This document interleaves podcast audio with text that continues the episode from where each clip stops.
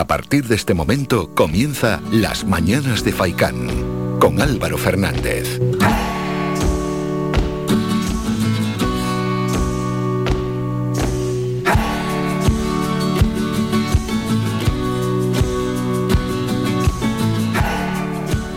¿Qué tal? Muy buenos días y bienvenidos a las mañanas de Faicán. Hemos pasado ya página al calendario, ya estamos en el segundo mes de este año 2022, por tanto hoy es 1 de febrero. Mingo, adiós al mes de enero. Atrás queda ya, es historia. Por delante tenemos este mes de febrero que esperemos que en algunos aspectos vaya mejorando. Especialmente también nos referimos lógicamente a la pandemia y donde, bueno, pues los datos de momento ya se nota que están bajando los contagios. Nos alegramos por ello porque la verdad es que durante el mes de enero, en esta sexta ola, ha habido momentos donde la pandemia estaba totalmente disparada con 6.000, 7.000 contagios al día y la cifra se ha reducido ya drásticamente, menos mal, porque estaba disparado el número de contagios y la presión hospitalaria crecía y crecía bastante, tanto los ingresos hospitalarios como las personas que estaban ingresadas en la unidad de cuidados intensivos. Ayer se diagnosticaron 625 nuevos contagios, es la cifra más baja de positivos desde el pasado 14 de diciembre, un mes y medio, ¿eh? Ha tenido que pasar para que estemos en esas cifras 625 nuevos contagios, que tampoco es baja, ¿eh? y tampoco tenemos que empezar a tirar voladores porque la cifra está bajando de nuevos contagios, pero no hay que descuidarse. Omicron es altamente contagioso. 928 70 75 25 es el teléfono para entrar en directo y participar en el programa ahora al inicio de las mañanas de Faikán, que es el espacio que dedicamos para todo aquel que quiera dejar una opinión, una crítica, una sugerencia sobre cualquier aspecto, que nos llame ya a ese 928 70 75 25. Que llame sin ningún problema y nosotros lo pasamos en antena. Y si no, al WhatsApp 656 60 96 92. Reciban un saludo de Mingo Montes de Oca y otro de mi parte de Álvaro Fernández. Y vamos a empezar con un apunte, una noticia que nos han enviado desde el Ayuntamiento de Las Palmas de Gran Canaria. Dice así, dice lo siguiente, ojo, ¿eh?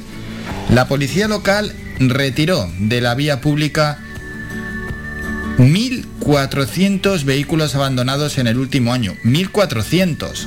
Se dice pronto, ¿eh? Se dice pronto exactamente. La policía local de Las Palmas de Gran Canaria ha retirado en el último año de la vía pública un total de 1.386 vehículos abandonados que, bueno, pues estaban ahí perjudicando el normal uso de las calles del municipio y es que nadie beneficia encontrarse por ahí 1.400 vehículos abandonados. La policía local trabaja en la identificación de vehículos que permanecen durante un tiempo prolongado en el mismo lugar. ¿Quién no ha visto un coche meses y meses aparcado, ¿no? Pues esto lo que da es indicios de que no se está utilizando debido, bueno, pues ya ves que el coche se va deteriorando, que se va llenando de todo tipo de residuos que se le van poniendo encima y él mismo se convierte en un residuo peligroso. En torno a este asunto, el concejal de Seguridad y Emergencias, Josué Íñiguez, explica que el año pasado pusieron en marcha una campaña para intensificar la detención y retirada de este tipo de vehículos que ocupan espacios de aparcamiento. Encima eso, con lo que nos cuesta aparcar, perjudican también la imagen de donde esté aparcado.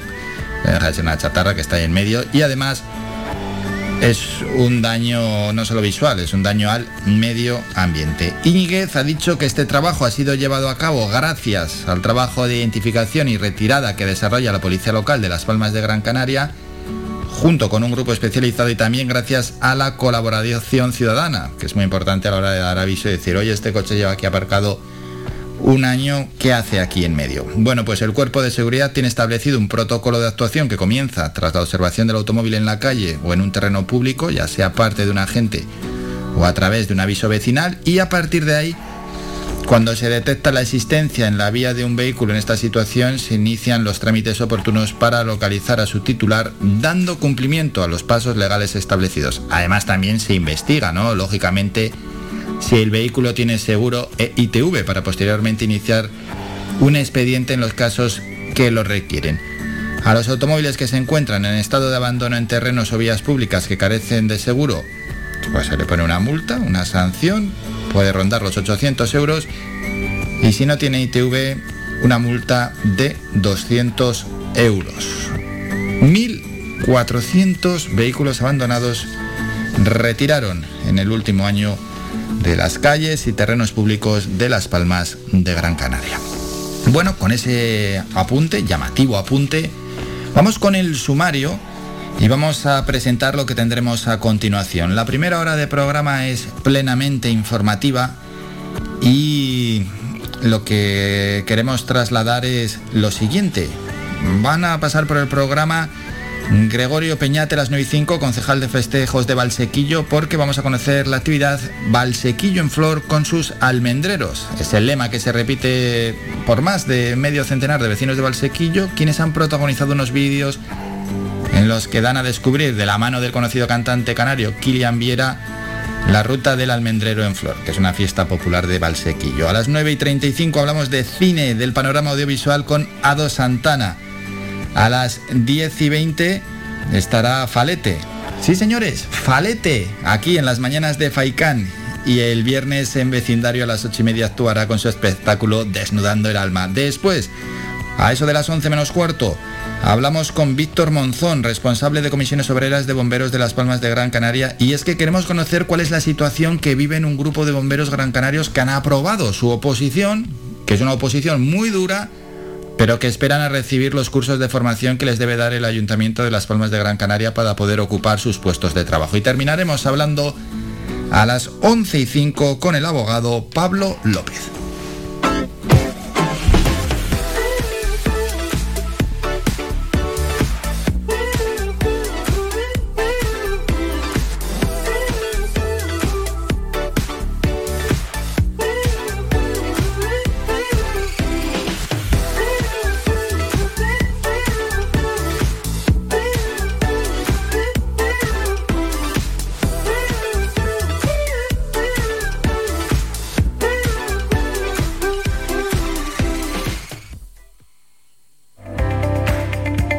Síguenos en nuestras redes sociales. Estamos en Facebook, Twitter e Instagram. Búscanos como Radio Faicán FM y descubre todas nuestras novedades.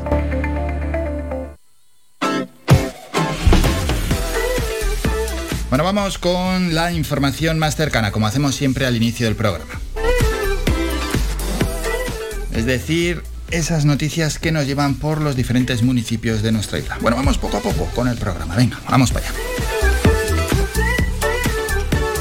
Empezamos en Santa Lucía de Tirajana, donde el ayuntamiento presentó este viernes cuatro nuevos vehículos que serán utilizados por el personal del área de servicios sociales. Los coches se incorporan al parque móvil municipal y podrán ser usados por trabajadores del servicio de ayuda a domicilio y por trabajadores y trabajadoras sociales de diferentes departamentos. Escuchamos al alcalde Francisco García.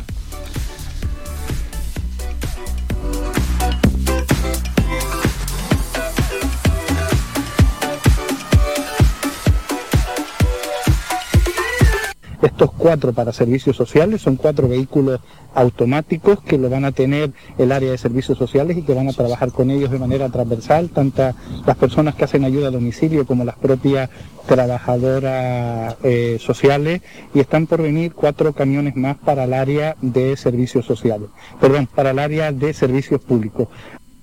El pasado mes de noviembre el Grupo Municipal presentó 18 vehículos nuevos, 12 de ellos destinados al personal de almacén municipal, parques y jardines y mantenimiento, otros dos para el personal de servicios públicos, 5 para servicios sociales, la oficina técnica y régimen interno y otro vehículo para igualdad.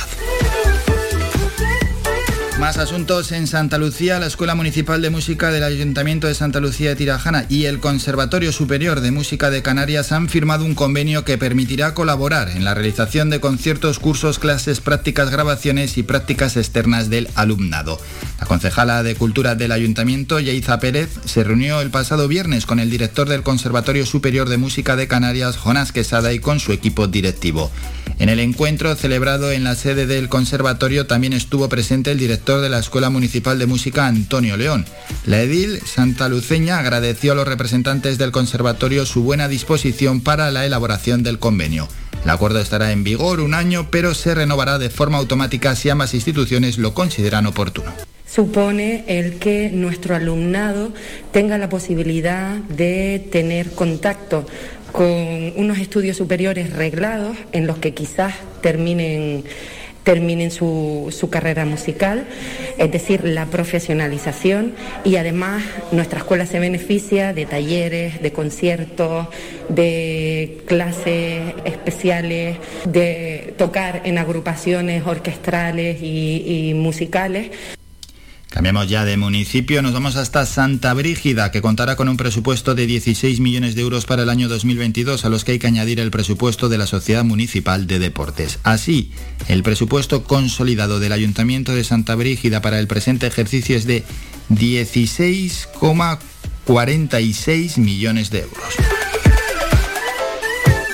8,1 millones de euros se destina al capítulo 1, donde se reflejan los gastos de personal, cuya plantilla también se incluye en la aprobación del presupuesto. La nueva catalogación de la policía local se contempla en esta partida. Para el capítulo 2 de gastos corrientes en bienes y servicios se reflejan 6,7 millones de euros, disminuyendo un 0,7% respecto al año anterior. Más de 500.000 euros se disponen en el capítulo 4 de transferencias corrientes, que experimenta una reducción del 15% con respecto al presupuesto municipal del ejercicio anterior. En San Bartolomé de Tirajana, las concejalías de Juventud y Educación han puesto en marcha entre los meses de febrero y marzo un conjunto de 18 actuaciones compuestas por charlas, talleres formativos y fundamentos prácticos enfocados a la limpieza de las playas y los demás enclaves turísticos del municipio de San Bartolomé de Tirajana, con el fin de concienciar a los estudiantes sobre la importancia y el deber de conservar y cuidar el medio ambiente hemos dicho antes, la policía local de Las Palmas de Gran Canaria ha retirado en el último año de la vía pública un total de 1.386 vehículos abandonados que perjudicaban el normal uso de las calles del municipio. La policía local trabaja en la identificación de vehículos que permanecen durante un tiempo prolongado en el mismo lugar y que muestran indicios de no utilizarse debido a su estado de deterioro, convirtiéndose en residuos peligrosos. Escuchamos al concejal de Seguridad y Emergencias, Josué Iñiguez. La Policía Local de Las Palmas de Gran Canaria en el pasado 2021 retiró hasta 1.400 vehículos abandonados de las calles de nuestra ciudad. El objetivo de esto es quitar estos vehículos que empiezan a ser peligrosos y a suponer un daño para el medio ambiente. Para ello, agentes especializados vigilan nuestras calles junto con la colaboración ciudadana localizando estos posibles vehículos que dan señales de abandono y de esta manera mantener nuestras calles seguras y libres de riesgos al medio ambiente. La exposición solidaria La Palma, Volcán y Vida, organizada por la Fundación Auditorio y Teatro de Las Palmas de Gran Canaria con sus patronos Ayuntamiento de Las Palmas de Gran Canaria y Cabildo, ha cerrado sus puertas con una recaudación de 21.200 euros. Esta cifra, alcanzada a través de la venta de las obras expuestas en diferentes formatos y de donativos particulares, irá íntegramente destinada a paliar los efectos del, volcán. La exposición permaneció abierta del 9 de diciembre al 14 de enero y ha recibido unos 4.000 visitantes aproximadamente. En Arucas, el ayuntamiento decide aplazar la celebración de las fiestas del carnaval previstas para finales de febrero y principios de marzo ante las recomendaciones sanitarias del gobierno de Canarias. El carnaval se celebrará entre el 29 de abril y el 8 de mayo. Mogán, la duodécima edición de la prueba de motor clásica de Mogán se celebró el sábado 29 de enero bajo la organización de la escudería Fan Motor en colaboración con el Ayuntamiento de Mogán y Bicordial. Los 19 equipos participantes recorrieron más de 218 kilómetros con salida y meta en la playa de Mogán, resultando Ventejuy Rodríguez y William Rodríguez los primeros del podium con su Ford Score XR3i. Firgas, el ayuntamiento de la localidad adjudica los trabajos de rehabilitación de la escuela infantil municipal y lo hace gracias a la subvención gestionada dentro del plan de inversiones para la reactivación económica de Gran Canaria del área de presidencia del Cabildo de Gran Canaria con un importe de 40.000 euros. Y es que con esta actuación se pretende corregir los problemas de humedades que presenta el inmueble, además de intervenir en la zona del patio central y se llevará a cabo tareas de pintura y arreglo de falsos techos, además de otras unidades necesarias.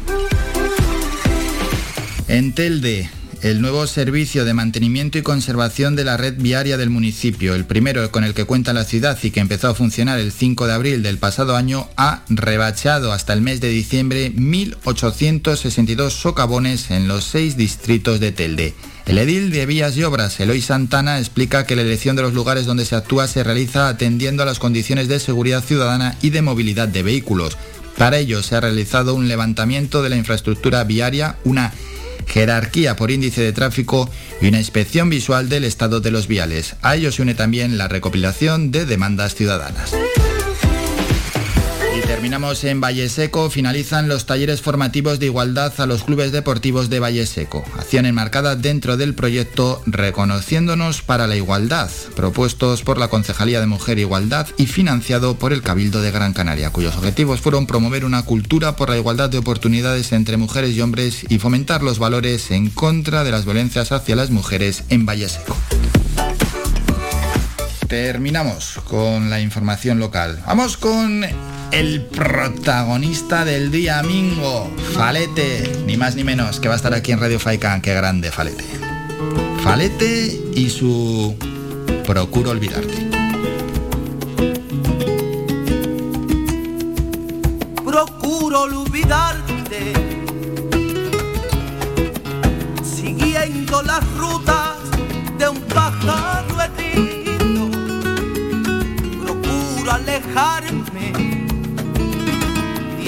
aquellos lugares donde nos. Me enredo en amores sin ganas ni fuerzas por ver si te olvido. Y llega la noche y de nuevo comprendo que te necesito. Procuro olvidarte energía, mil cosas distintas. Procuro olvidarte, pisando y contando las hojitas caídas. Procuro cansarme, llegada la noche, ya casi sin vida. Y al ver nuestra casa, tan solita y callada allí. Lo que haría,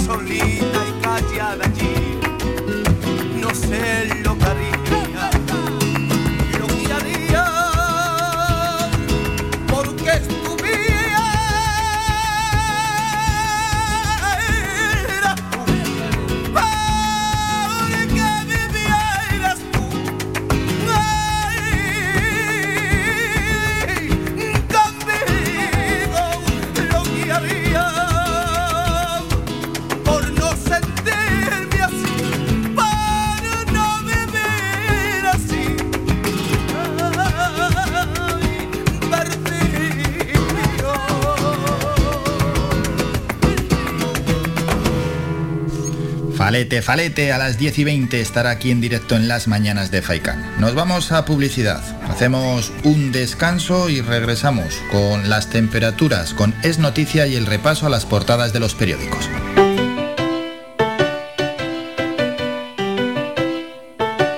Estás escuchando Faikan Red de emisoras Gran Canaria. Sintonízanos en Las Palmas 91.4. Faikan Red de emisoras. Somos gente. Somos radio.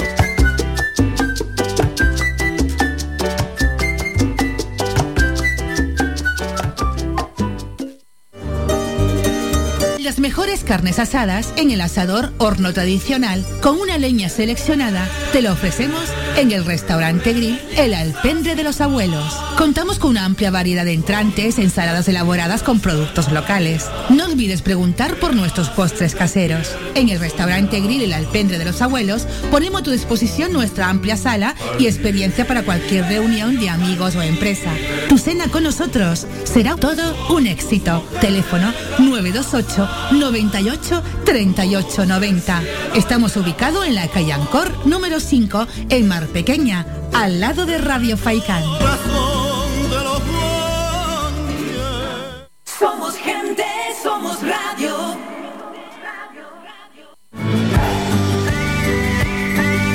Escuchas Las Mañanas de Faikán con Álvaro Fernández.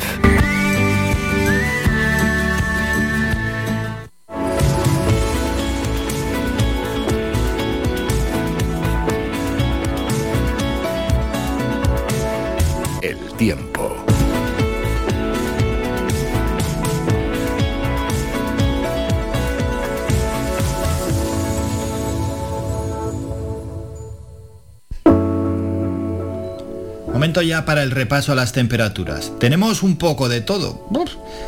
Calima. Ayer se notaba la calima y habrá episodios de calima hasta el jueves, según dice la Agencia Estatal de Meteorología. Y luego todo esto es muy cambiante. Vamos a las palmas de Gran Canaria. Tenemos nubes altas, pero también tenemos para hoy cielos cubiertos con probabilidad de lluvia escasa. Mañana se espera nubosidad y para el jueves nubosidad incluso con lluvia. Las temperaturas han subido, las mínimas 18 grados, las máximas estarán en torno a los 25-26 grados. En la zona de Telde prácticamente igual, bueno, Calima que se esperan episodios en toda la isla hasta el jueves. Y para hoy en Telde nubes altas, también estará el cielo cubierto con algo de lluvia a final del día, mañana nubosidad a primera hora y intervalos nubosos por la tarde. Y el jueves nubosidad con probabilidad de lluvia. Las temperaturas mínimas 16-17 grados y las máximas 23-24 grados. En el este y sureste de nuestra isla, para hoy más de lo mismo, a ratos cielos con nubes altas, luego entrará nubosidad con algo de lluvia, mañana mmm, seguirá esa nubosidad. Para el jueves se espera cubierto con lluvia, las temperaturas mínimas 16-17 grados y las máximas 22-23 grados. Vamos a la zona oeste, nubes altas y para luego ya se espera algo de nubosidad. Mañana habrá momentos del día con nubosidad, pero también se esperan en las horas centrales del día cielos despejados y para el viernes cubierto. Las temperaturas mínimas 15-16 grados y las máximas en torno a los 26 grados. Nos vamos a la zona sur de nuestra isla donde se esperan nubes altas, aunque luego es posible que entre algo de nubosidad. Mañana a las horas centrales del día intervalos nubosos y para el jueves también algo de nubes. Las mínimas 18-19 grados y las máximas 26-27 grados. Y vamos a terminar en la cumbre donde se espera, bueno, para esta tarde nubosidad, para mañana también nubes y para el jueves más nubes, eso sí, en la cumbre la temperatura más o menos agradable, entre 12 y 14 grados las temperaturas mínimas y las máximas rondarán los 20 grados para los próximos días.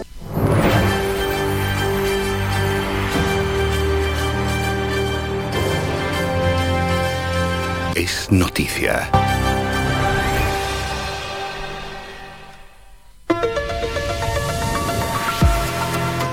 Y es noticia que el semáforo de riesgo volcánico en la isla de La Palma ha pasado de color rojo al amarillo, con lo que el plan de emergencias insular de La Palma queda en situación de emergencia nivel 1. El PEVOLCA pasa a situación de alerta y el Cabildo asume la gestión de la emergencia. La nueva situación de alerta y de emergencia insular implica la activación inmediata de todos los órganos previstos en el PEIM de La Palma, en fase de emergencia y debiendo mantenerse aquellas prohibiciones o limitaciones que hasta la fecha han sido adoptadas por la dirección del PEVOLCA y todo ello en aras de la seguridad de las personas y bienes, lógicamente previéndose el relevo ordenado de la estructura del plan autonómico por el insular. Bueno, vamos al repaso de las portadas de los periódicos. Empezamos en ABC, en la foto de portada, un tanque. Kiev no espera la diplomacia y envía misiles a la frontera. Lejos de rebajar la tensión, Estados Unidos y Rusia se lanzan duras acusaciones en el Consejo de Seguridad de la ONU. ABC en su titular. El gobierno olvida 11 leyes urgentes que pactó con sus socios. Utiliza prórrogas sucesivas para no regular por ley la reactivación económica o ayudas frente al COVID. El mundo en la foto, Boris Johnson en la foto de portada saliendo del número 10 de Downing Street. De la disculpa de Johnson al exceso de alcohol en Downing Street. Titular, Cataluña doctrina en la ESO sobre resistencia a la opresión. El nuevo currículo de historia de secundaria se centra en que los alumnos aprendan identidades y emancipación nacional. La razón en la foto de portada sale Pablo Casado con jóvenes que se están sacando una foto con él ayer en la plaza de Salamanca, en la plaza mayor salmantina. Titular, el PP descarta repetir elecciones y espera tener un gobierno sólido en Castilla y León. El objetivo es superar los 33 escaños y gobernar en solitario. Bruselas corrige a Sánchez. La carta de von der Leyen es solo cortesía. En el país, en la foto portada, pues que le han sacado a Boris Johnson eh, con un casco, como que está trabajando, con una grúa y con una cara un poco chistosa. El informe sobre las fiestas asesta otro golpe a Boris Johnson. Titular del país, la Fiscalía del Estado entra en la investigación del abuso sexual en la Iglesia. Dolores Delgado en 10 días para reunir todas las querellas tramitadas. Vamos con los periódicos más cercanos. Canarias 7 en la foto de portada reposición a todo gas. Ayer quedó colocada la primera piedra del plan de renovación urbana de las Reollas. En la capital Gran Canaria serán reubicadas 2.558 familias a un ritmo de 300 viviendas al año. Otros asuntos de Canarias 7. El Estado confía en taponar la nueva ola de pateras con devoluciones a Marruecos. Los casos caen en picado y alertan de que hay muchos sin confinar. Cirujanos, anestesistas y urgenciólogos piden la dimisión de la cúpula del Insulare. Y los hidroaviones que unirán las capitales tendrán capacidad para 16 pasajeros. Vamos con la provincia, también es el alcalde quien sale en portada, primera piedra para el nuevo barrio de las Reollas. Titular, la inflación devora 2.028 millones del ahorro de los canarios. El fuerte aumento de los precios reduce en 1.521 millones el poder de compra de los depósitos de los ciudadanos y en 507 millones el de los fondos de las empresas. Y en el diario de avisos una foto del carnaval. Santa Cruz encomienda a la COVID y prepara para junio un carnaval en la calle. Tras el anuncio de la capital chicharrera de trasladar su festival y su fiesta al verano, Las Palmas baraja celebrar al menos un fin de semana de bailes en la época estival. Bueno, a ver cómo quedan finalmente eh, las fiestas, a ver cómo queda carnaval, si es que todo depende de cuando llegue la fecha de cómo estén los contagios. Vamos con los periódicos deportivos y ya suenan las horarias, nos vamos a ir a publicidad. Marca en Brasil con la joya del futuro, Hendrik, se llama este jugador. Tengo mucho cariño al Real Madrid, leo su historia y lo animo para que gane otra Champions. Apoyo mucho a Vinicius. Bueno, pues todo esto de un futuro fichaje. Abumeyang, bomba final, fichaje del Barça. Diario As, esto no ha terminado. Rafa Nadal en Melbourne dice lo lógico es que 21 Grand Slam no resulten suficientes para ser el mejor. No hay solución para lo que tengo, solo se intenta que no duela tanto. Ese es Rafa Nadal y en el mundo deportivo terminamos con lo siguiente. Abumellán, Blaugrana, Dembélé se queda. El Arsenal le dejó libre, llegó a Barcelona y firma por año y medio. Se negoció con Paris Saint-Germain, Chelsea y Tottenham, pero Dembélé no sale. Con esas noticias también deportivas ponemos ya punto y final al repaso de las portadas de los periódicos en este primer día del mes de febrero. Hacemos un descanso, un parón, un minuto, volvemos con las noticias más cercanas y después nos vamos hasta Valsequillo. Hay que hablar de Valsequillo en flor como sus almendreros.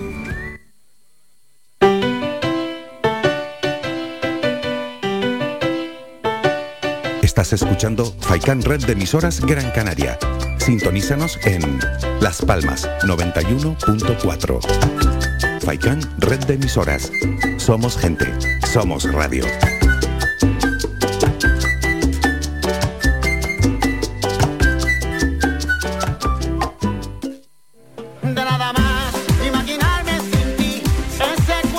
Restaurante Mi Niño abre sus puertas de lunes a viernes de las 7 de la mañana a 6 de la tarde. Le ofrecemos desayunos, menús variados caseros a precios asequibles. Disponemos además amplios salones para cualquier tipo de celebraciones. Infórmate o haga su reserva al 928 700602.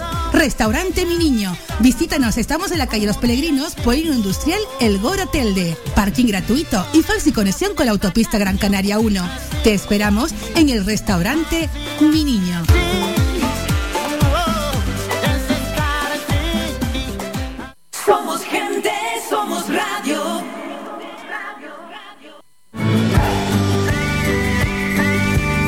Escuchas Las Mañanas de Faicán con Álvaro Fernández.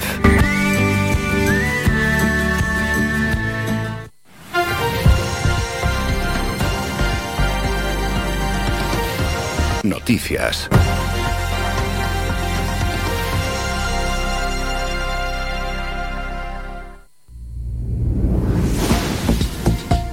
Momento ya para ir con las noticias más cercanas. Canarias registró ayer, en el último día, 625 nuevos positivos por COVID-19. También tenemos que lamentar el fallecimiento de cinco personas que se produjeron en nuestras islas. El total de casos acumulados en las UCI en estos momentos se encuentran 93 personas en UCI y 627 permanecen hospitalizadas y más de 100.000 personas en el archipiélago se encuentran en su domicilio.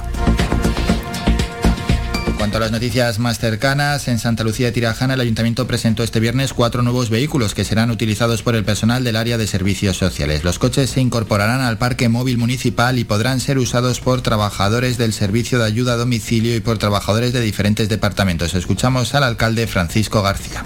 Estos cuatro para servicios sociales son cuatro vehículos automáticos que lo van a tener el área de servicios sociales y que van a trabajar con ellos de manera transversal, tanto las personas que hacen ayuda a domicilio como las propias trabajadoras eh, sociales y están por venir cuatro camiones más para el área de servicios sociales, perdón, para el área de servicios públicos. Pasado mes de noviembre, el gobierno municipal presentó 18 vehículos nuevos, 12 de ellos destinados al personal de almacén municipal, parques y jardines y mantenimiento, otros dos para el personal de servicios públicos, 5 para servicios sociales, la oficina técnica y régimen interno y otro vehículo para igualdad.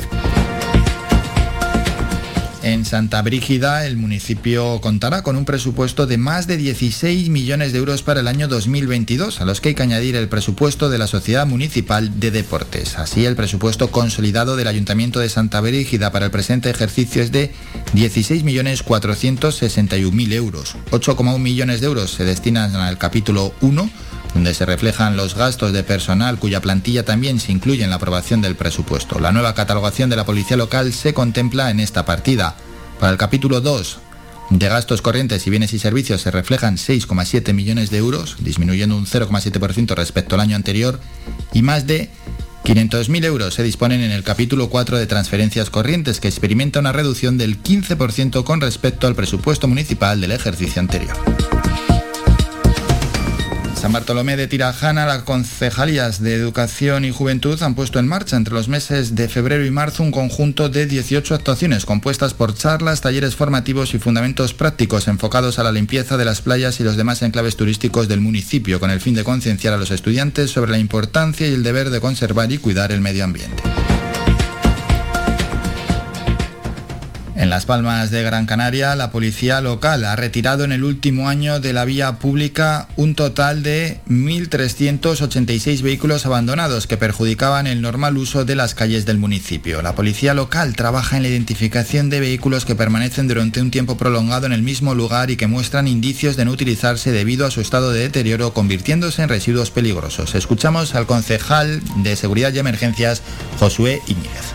La Policía Local de Las Palmas de Gran Canaria en el pasado 2021 retiró hasta 1.400 vehículos abandonados de las calles de nuestra ciudad. El objetivo de esto es quitar estos vehículos que empiezan a ser peligrosos y a suponer un daño para el medio ambiente. Para ello, agentes especializados vigilan nuestras calles junto con la colaboración ciudadana localizando estos posibles vehículos que dan señales de abandono y de esta manera mantener nuestras calles seguras y libres de riesgos al medio ambiente. Por otra parte, la exposición solidaria La Palma, Volcán y Vida que fue organizada por la Fundación Auditorio y Teatro de Las Palmas de Gran Canaria con sus patronos, el Ayuntamiento y el Cabildo, ha cerrado sus puertas con una recaudación de casi 21.200 euros. Esta cifra alcanzada a través de la venta de las obras expuestas en diferentes formatos y de donativos particulares era íntegramente destinada a paliar los efectos del volcán. La exposición, que permaneció abierta del 9 de diciembre del año pasado al 14 de enero de este año, ha recibido unos 4.000 visitantes aproximadamente. En Arucas, el ayuntamiento ha decidido aplazar la celebración de las fiestas del carnaval, previstas para finales de febrero y principios de marzo, ante las recomendaciones sanitarias del gobierno de Canarias. El carnaval se celebrará, por tanto, esa es la idea, entre el 29 de abril y el 8 de mayo. Terminamos con la información más cercana. Faikan, red de emisoras. Coge. Somos gente, somos radio. Perdimos el control. Nena, Chema Rivas. Todavía recuerdo todo aquello que sentí, ese movimiento. Tiene todo lo que me gusta, en la cama ya me provoca. Más rica que algodón de azúcar, volando se pasan las horas. Yeah, yeah. Se apagó la luz.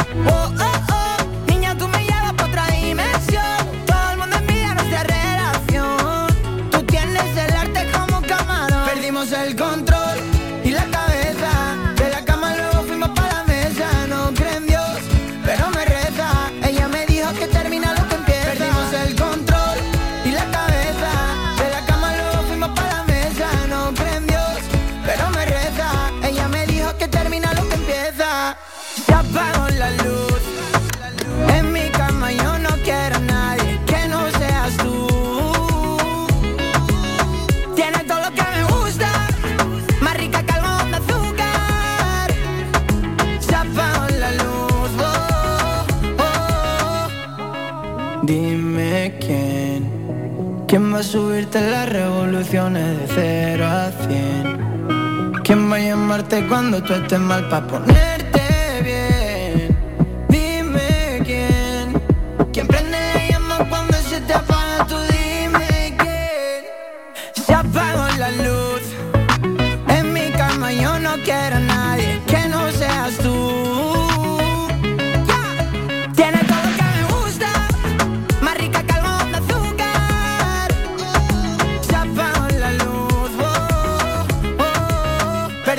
el control. Hemos escuchado Domingo Algodón de Azúcar, ¿no? De Chema Rivas. Ahí nos has puesto este temita musical. Venga, vamos con más protagonistas. Lo hemos anunciado hace unos minutos que tenemos que ir hasta Valsequillo. Vamos a hablar con Gregorio Peñate, entre otras cosas es concejal de festejos allí en el Ayuntamiento de Valsequillo de Gran Canaria. Y hay que hablar de Valsequillo en flor como sus almendreros. Y es que este es el lema que repiten más de medio centenar de vecinos y vecinas también, ¿no? De Valsequillo, quienes han protagonizado unos vídeos en los que dan a descubrir de la mano del conocido cantante canario y amigo de este programa, Kilian Viera, la ruta del almendrero en flor. Es una fiesta popular, muy especial en Valsequillo, pero que como está pasando con otras fiestas por motivo de la pandemia, pues no se puede celebrar. Vamos a saludar ya a Gregorio. Gregorio, buenos días. Hola, buenos días. Bueno, mm, antes de nada, ¿cómo ha empezado el año allí en Valsequillo? Bueno, el año ha empezado, gracias a Dios, con un poquito de agua, fresquito, y que es lo que necesitamos en las medianías, mucha agua, mucha agua. No viene toda la que necesitamos, pero bueno, el campo está verdito y la verdad que le ha hecho muy bien a, nuestra, a nuestro pueblo. Esa importancia de la lluvia, que al final estaban pasando los meses y no caía nada. Sí, la verdad que sí, que no caía nada, pero la verdad que han caído unos cuantos zapatos de agua, como le decimos aquí, unas cuantas, unos cuantos buenos rocíos y tenemos el campo verdito y eso también le vino muy bien para nuestros almendreros. Está claro, eso es buenísimo para el campo, la, el agua, la lluvia. Mm, antes de nada, para que le pille un poco de lejos, vamos a explicar la fiesta. Sí, las fiestas son unas fiestas que se hacen, llevamos ya desde el año 71 haciendo, celebrando esta fiesta y esta fiesta se celebra por motivo de la floración de los almendreros. Siempre se hace a finales del mes de enero, principio del mes de febrero. Y entonces un holgorio que se hace desde la barrera hasta hasta Tenteniguada en todos los barrios y enseñándole a todos los viandantes que vienen a visitarnos nuestras costumbres y nuestras tradiciones. Y la fiesta va de eso va ir a venir y lo importante yo siempre digo cuando vengas a la fiesta del almendro eh, o de la fiesta del almendrero no te vayas sin sacar una foto del almendrero porque tú vienes por el almendrero, no vienes por el holgorio y por las tradiciones. Que La, fiesta, la fiesta es como cuando vas a Terol, si vas a Terol al Pino y no vas a ver la Virgen, pues tú fuiste de parra para Terol, no fuiste a, a ver el a, ver a la Virgen y aquí lo muy lo, lo bonito es meterte en los caminos y en los senderos que tenemos y ver los paisajes porque la verdad que no sé si tú has venido alguna vez pero tenemos unos paisajes maravillosos el campo está es una alfombra blanca y rosa y, el almendrero es, una, es un árbol muy agradecido que no necesita mantenimiento ninguno, no necesita ni que lo pode, ni que lo riegue, ni que lo sulfate, ni nada. Pero él todos los años, puntualmente, eh, en el mes de enero, principio eh, y en febrero, está el campo muy, muy bonito. Sí, sí, yo lo he visto y además es que la verdad mm, son momentos concretos del año, ¿no? Cuando sale la flor en, los diferentes árboles y hay que aprovechar ahí, es que no hay otra. Sí, la verdad es que no hay otra. Tenemos, incluso los tenemos muy tempranillo también, ¿no? Los tenemos que a lo mejor ya en el 31 de diciembre ya hay algunos florecidos, pero cuando están ellos en su pleno apogeo, es eh, la segunda quincena del mes de enero, primera quincena del mes de febrero. Ahí es cuando está totalmente blanco el campo y por eso es por lo que se hace la fiesta. Siempre nosotros ya, llevamos unos cuantos años haciendo la fiesta el último domingo de, enero. Hmm. Y otro año más que no se va a poder hacer. Bueno, el motivo es de sobra conocido, como está pasando con tantos festejos. Al final la pandemia, pues es lo que tiene. Sí, la verdad que sí, para nosotros, para los barsequilleros sobre todo, que es una fiesta que nos identifica mucho con el campo y de donde somos. Eh, otro año más no hacer la fiesta, eh, para nosotros era muy cuesta arriba, pero tenemos la pandemia que tenemos y la verdad que hay que respetar, mm, eh, sobre todo por la salud de las personas y que esto es una fiesta de comer, beber y hablar y tú una fiesta de comer, beber, hablar, donde pueden venir 10, 12 mil personas, tú esa fiesta no la puedes hacer con una pandemia. No, es imposible. ya se puede se puede armar una buena. Entonces lo que hemos intentado este año, ya que el año pasado no pudimos hacer nada de nada porque no se hizo nada, este año lo que hemos intentado hacer es con, con Kilian Viera eh, hacer una, una ruta que viniera y fuera visitando todos los barrios y fuera de barrio en barrio preguntando qué es lo que se hace, qué es lo que no se hace y la verdad que estuvo muy muy a la altura Kilian. Qué bueno, Kilian. ¿Y ahí han participado los vecinos? Sí, ahí han participado un montón de vecinos, porque algunos se veían en cámara, otros no se veían, pero han participado, han participado más de 100 personas, ¿me ¿entiendes? Eh, que normalmente son las personas que, por ejemplo, en la barrera, los que normalmente participan en la barrera, han participado por la parte de la barrera, Barsequillo Casco lo mismo, Las Vegas también, y Tinteniboda también. Es decir, que la- em, yo siempre lo he dicho, que sin la participación de los vecinos mm, esto no sería posible, porque el ayuntamiento no tiene, no tiene, eh, infraestructura sí tiene, pero no tiene personal como para poner el, el día de la fiesta. Tú imagínate que cuando las fiestas se celebran, puede estar, puede estar trabajando en esta fiesta más de 200 y pico, 300 personas entre todos los barrios. Y entonces el ayuntamiento no tiene personal para eso, y además el personal que tiene el ayuntamiento es para los servicios y, pa- y para otras cosas, no es para eso. Está claro que la gente tiene que echar siempre una mano y ayudar un poquito en este tipo de actividades pues para que tengan el esplendor que tienen que tener. No, yo, yo, yo digo una cosa, yo siempre lo he dicho, yo siempre que se hace cualquier fiesta, como si es en un barrio, siempre lo digo, gracias a los vecinos, ¿no? gracias a los vecinos y la colaboración de los vecinos y la disponibilidad que tienen siempre los vecinos a estar ahí trabajando a cambio de nada, sino por dejar bien eh, nuestro pueblo, nuestro barrio y, eh, ahora con la fiesta del almendro, yo no sé si tú has visto algún vídeo, eh, la participación de los vecinos ha sido brutal, incluso hemos abierto para que la gente que esté fuera de Barcequillo nos mande el, el lema que teníamos este año de lo que era la fiesta de la almendra en flor, te puedo decir que hasta de China no chi- mm, chiquillas de aquí del pueblo que están eh, trabajando en China.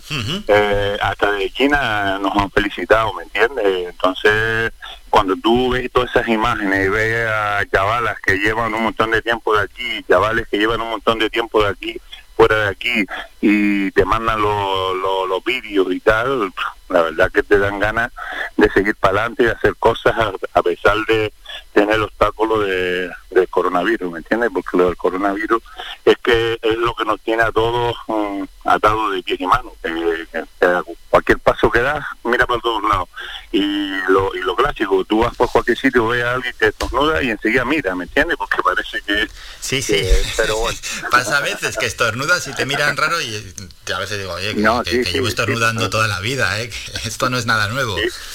pasa, pasa eso y la verdad que Barcetillo tiene un encanto natural porque no es un encanto que tú seas algo que, que has puesto para que para que la gente lo vea. Es una cosa que sale y los almendreros como te decía antes muy agradecidos y donde está un almendrero sale otro almendrero solo no hace falta ni plantarlo porque las almendras que se quedan en el suelo ya ahora en esta época ya tú a, a, a- a principios del mes de mayo ya ves los almendreros pequeños saliendo y es decir que ellos solo se van regenerando no hace falta no hace falta estar haciendo a pesar de que hacemos algunas plantaciones también como hemos hecho en algunos en algunos sitios porque hemos hecho plantaciones porque con alguna subvención de, del gobierno de Canarias y del Cabildo hemos hecho muchas plantaciones Sí, pero plantaciones después, controladas, claro. en, en todas estas laderas que hay aquí en el pueblo, que tú ves que hay un montón de almendreros por ahí, esos almendreros van de padres a hijos, ¿me entiendes? No hace falta ya plantar. Sí, sí, sí, que, que surgen así, pues se cae, cae el fruto y luego ya va creciendo el árbol.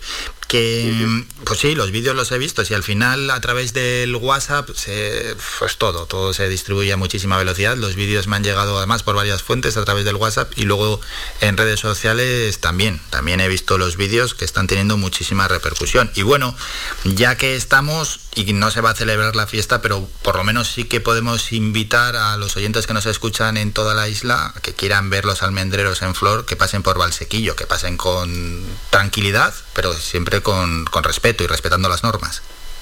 Sí, eh, invitar a todos los vecinos, aunque la verdad que ya la se ha caído bastante porque hemos tenido unos días de viento hace más o menos 15 días y eso parecía que estaba nevando, ¿eh? te lo puedo decir.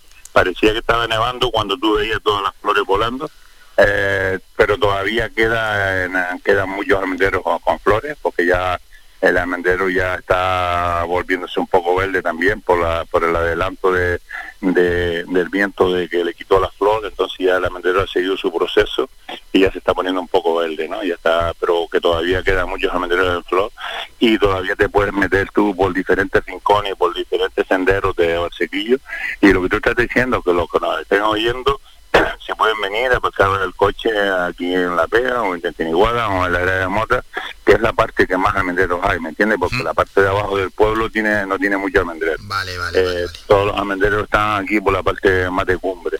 Entonces aparcan los coches por ahí y los diferentes senderos que tenemos y caminos se pueden dar unos paseos y pueden sacar muy buenas fotos y como eso siempre son grupos de tres o cuatro personas, son grupos casi grupo burbuja porque son familias y tal, pues lo pueden hacer sin ningún problema. Y la verdad que les invito a que, a que aprovechen que todavía quedan flores y que se den un paseo por Barsequillo y ya después si se quieren quedar por aquí a comer en alguna terraza lo que sea, o lo que sea se pueden quedar que también tenemos buena gastronomía en. Pues es una gran iniciativa y es una gran actividad para pasar el día, sin duda alguna, y sobre todo para acercarnos a la naturaleza, y más aquellos que no salen del hormigón, así entran un poquito en contacto de vez en cuando con la naturaleza. Y ya para terminar, Gregorio, bueno, próximos meses en Valsequillo, ¿cómo se presentan? Mm, bueno, mm, todo, todo, todo depende de, de cómo, de cómo nos deje respirar este virus, ¿me entiendes? Entonces nosotros si el virus nos deja respirar, entonces nosotros para para el mes de, de ahora de marzo tenemos el kilómetro cero, que es una fiesta que se hace en, en- en el pueblo, lo hace la, la concejalía de la concejalía eh, a ver no me acuerdo ahora la concejalía más si me acuerdo no eh, bueno que no importa. la, eh, la concejalía de la compañera Natalia en desarrollo local eh, y es una fiesta que se hace también que es por el tema de los empresarios y todo eso se hace una fiesta en el pueblo.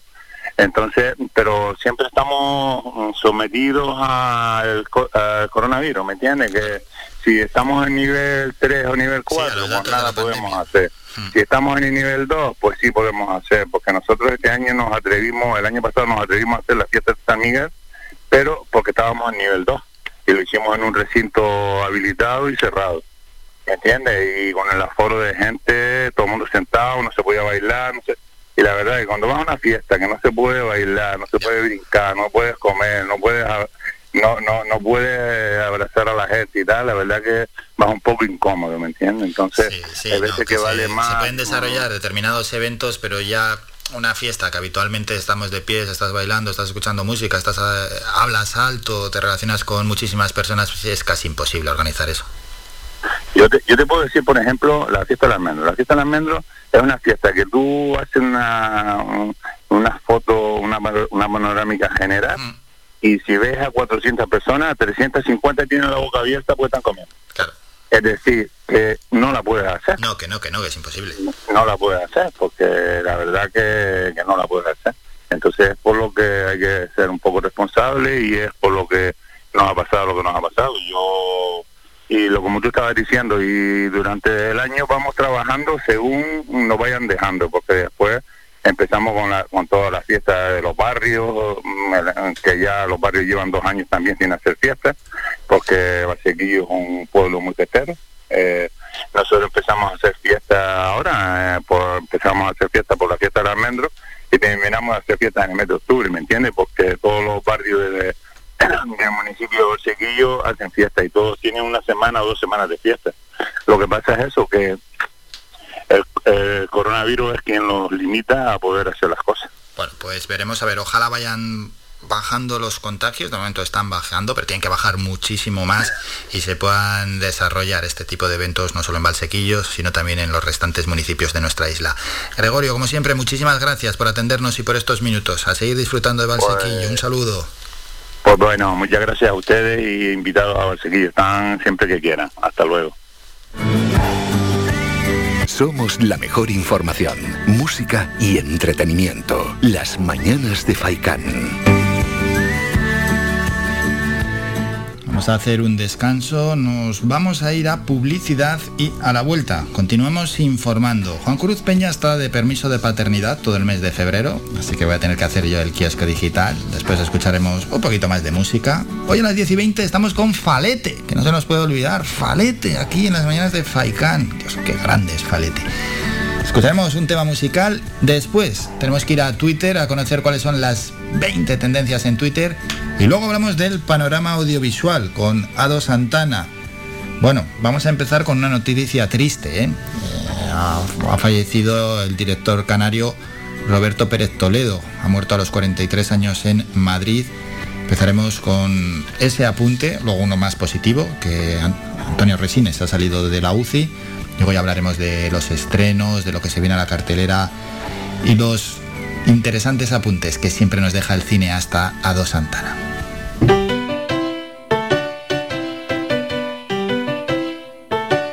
Estás escuchando Faikan Red de emisoras Gran Canaria.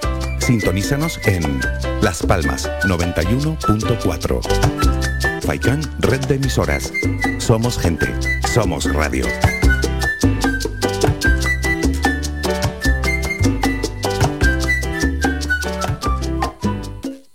Toma nota de este teléfono. La Asociación Benéfica ONG Ser Humano ofrece una línea para luchar contra la soledad no deseada. Si eres una persona mayor, llama al 900-953-439 o al 900-953-437. Llama o comparte este teléfono gratuito con quien pueda necesitarlo.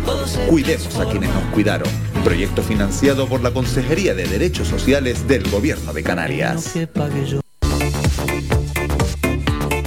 Si vienes a Tejeda o Artenara, busca los mejores productos locales, fruto del esfuerzo de muchas personas que día a día trabajan para mantener sus tradiciones de generación en generación. En Supermercado Udaco Artenara y Panadería de Artenara Abraham Romero puedes encontrar muchos de estos productos, pero además el pan de Artenara, los mejores panes de la cumbre de Gran Canaria. Compruébalo en nuestras tiendas de Artenara y Tejeda o búscanos en Facebook, Twitter o Instagram. Supermercado Udaco Artenara y Panadería de Artenara Abraham Romero.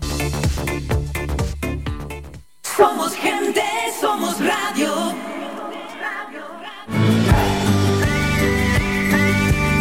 Escuchas Las Mañanas de Faicán con Álvaro Fernández.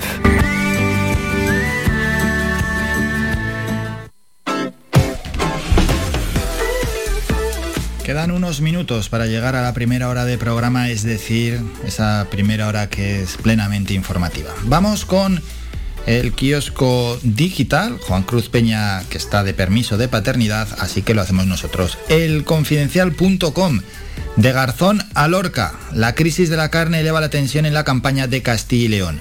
El asalto de un grupo de ganaderos al Ayuntamiento Murciano de Lorca cuando se votaba a poner coto a las macrogranjas desató la bronca entre los partidos. La izquierda acusa al PP y Vox de alentar la violencia y la derecha avisa. El campo ha reaccionado. UP, es decir, Podemos, teme el boicot a Garzón en la campaña. El español.com, Sanidad aprueba el ensayo en fase 3 de la vacuna española de IPRA. Crecen en el PP las voces que piden un cambio de rumbo tras los sondeos y las críticas de Aznar. Diario.es, el gobierno asume la investigación de los abusos sexuales de la iglesia que los obispos amenazan con boicotear. Las opciones de Mañueco en Castilla y León según las encuestas. Acuerdo con Vox o pacto hasta con cuatro partidos políticos. Ok, diario, dicen lo siguiente, escándalo en Dubái, así es el arrabal con cucarachas donde Sánchez aloja a los azafatos de la Expo. Huffington Post, lo más del día. La Agencia Española del Medicamento autoriza la fase final de vacuna española de IPRA y Pfizer calcula que su vacuna para menores de 5 años esté lista a finales de febrero. Mañueco, ayusismo contra Sánchez y pelea contra Igea por los éxitos de su coalición inacabada. Vamos con público.es. La vía Ciudadanos para aprobar la reforma laboral gana terreno a dos días de la votación, pero todavía sin una mayoría suficiente. Y la Fiscalía investigará los abusos sexuales a menores en la Iglesia mientras el Gobierno prepara más medidas. Terminamos con El Economista y cinco días. El Economista, la banca española rectifica y no ofrecerá criptomonedas por su elevado riesgo. Y el mercado fija ya la primera subida de los tipos del BCE a final de año. Y cinco días, los supermercados ya ven inevitables las subidas de precios para salvar márgenes. Ibercaja paraliza la OPV para evitar una rebaja de precio debido a la alta volatilidad.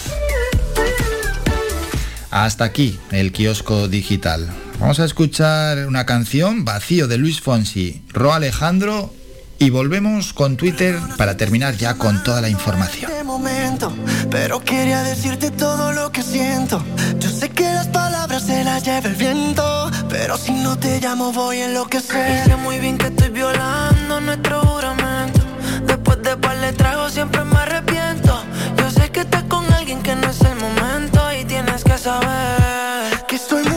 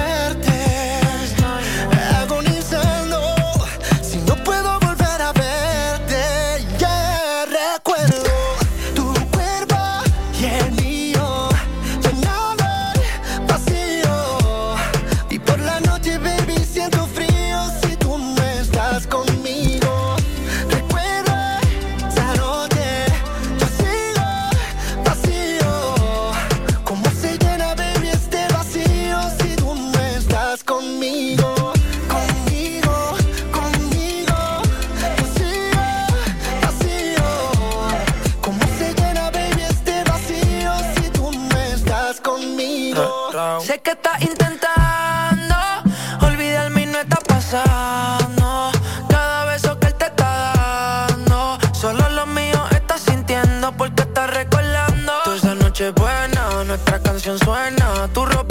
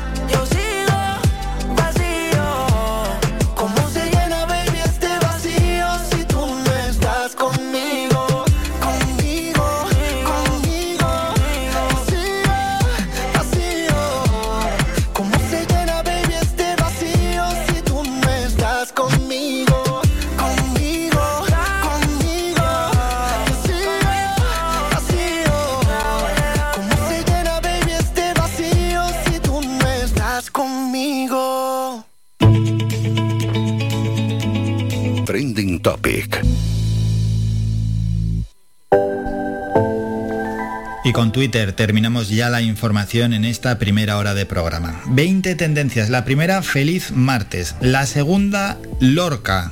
Y es que, con lo que sucedió ayer, bueno, el alcalde de Lorca condena los actos violentos y el asalto por la fuerza al pleno municipal. Una auténtica vergüenza, ¿eh? Como si nos ponemos en el caso, si todo el mundo que tiene una reivindicación hace algo así, lo hacemos en todos los ayuntamientos de nuestro país, sería el caos total. Nuestra condena también, ¿eh? Por esos actos, repulsa total. Hay otras formas de manifestar discrepancias que puedas tener. Nadal sigue siendo tendencia y es normal. Es que al final todo el mundo sigue hablando de Rafa Nadal. Yo ayer me puse a ver vídeos, a leer las crónicas, es que me encantan las crónicas lo agrandan y hablan como la epopeya deportiva, ah, toda esa pompa ¿no? que se le da a lo que ha hecho Rafa Nadal. Debate CYLRTVE, los candidatos de PSOE, PP y Ciudadanos a la presidencia de la Junta de Castilla participaron ayer en el debate de Radio Televisión Española. Secret 31E. Benidorm Fest, seguimos a vueltas con el Festival de Benidorm. Luego a Falete le vamos a preguntar por el Festival de Benidorm a ver qué le pareció. Rihanna, noticia, espera su primer bebé con ASAP Rocky. Yang, octava tendencia. El Barça lo fichó ayer tras rescindir su contrato con el Arsenal en el último día de mercado. Bungie se unirá a PlayStation como estudio independiente y multiplataforma. PC Componentes quiere un HP, esa también es tendencia, Chanel, por la ganadora del festival de Benidorm, Eurovisión también es tendencia, 25X, Bienvenido Febrero, Mañueco, candidato a la presidencia de la Junta de Castilla y León, Portugal, pasado fin de semana Antonio Costa gana las elecciones en Portugal con mayoría absoluta, Sony, Renata, Destiny o Arsenal. Estas son las 20 tendencias en Twitter en estos momentos. Y así terminamos con la información general, con esta información durante una hora, la primera hora de programa, y ya hacemos un programa más distendido. Ahora vamos a hablar del panorama audiovisual, hablaremos de cine, lo vamos a hacer también a través de videollamada con Ado Santana y a las 10 y 20 estará en las mañanas de Faicán Falete. Hacemos un descanso, nos vamos a publicidad volvemos para hablar del mundo de visual con Ado Santana como todos los martes.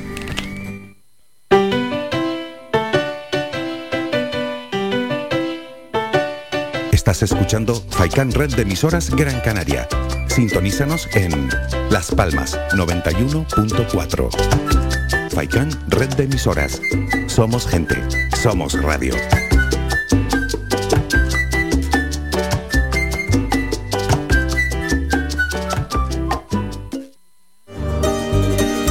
Las carnes asadas en el asador horno tradicional con una leña seleccionada te lo ofrecemos en el restaurante grill El Alpendre de los Abuelos. Contamos con una amplia variedad de entrantes, ensaladas elaboradas con productos locales. No olvides preguntar por nuestros postres caseros. En el restaurante grill El Alpendre de los Abuelos ponemos a tu disposición nuestra amplia sala y experiencia para cualquier reunión de amigos o empresa. Tu cena con nosotros será todo un éxito. Teléfono 928 98 38 90. Estamos ubicados en la calle Ancor número 5 en Mar Pequeña, al lado de Radio Faicán.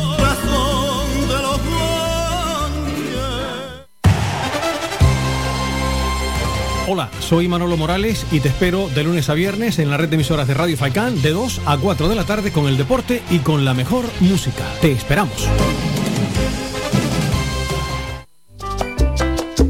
Puedes escuchar Faikan Red de emisoras en las siguientes frecuencias. La Aldea 105.9, Agaete 99.9, Galdar 106.5, Terror 96.7, Telde 99.4, San Mateo 103.4, Tunte 100.4, Mogán 104.2, Artenara 95.2, Las Palmas 91.4, Maspalomas 94.5, Arrecife 91.6, Puerto del Rosario 102.0, además de nuestra página web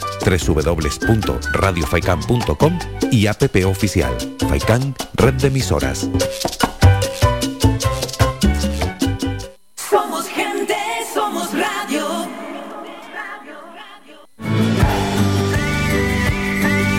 Escuchas Las Mañanas de Faicán con Álvaro Fernández.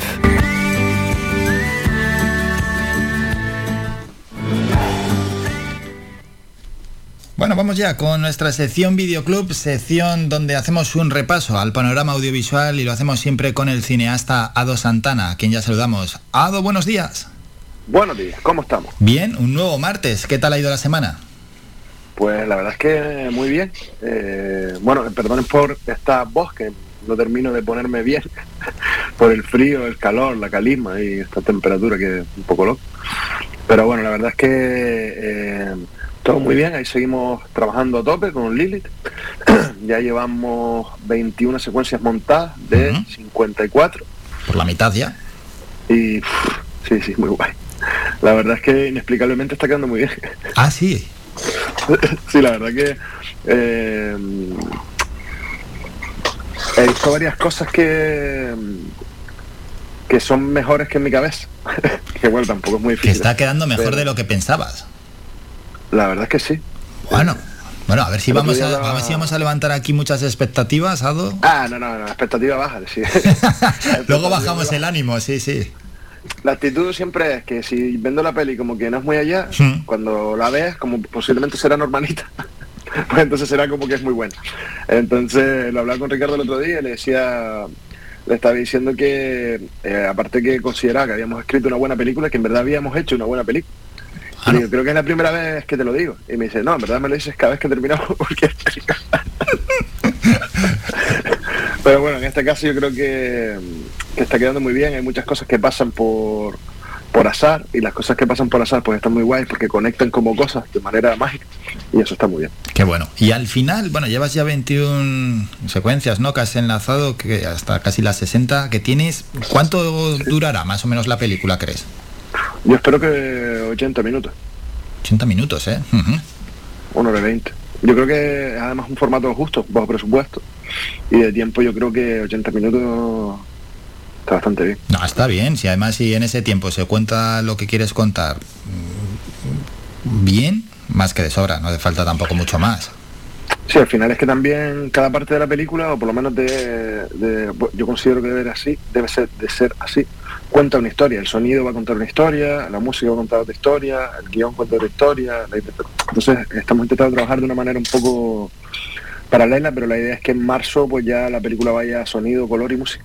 Bueno, pues ya está a puntito, a puntito ya de nacer la criatura.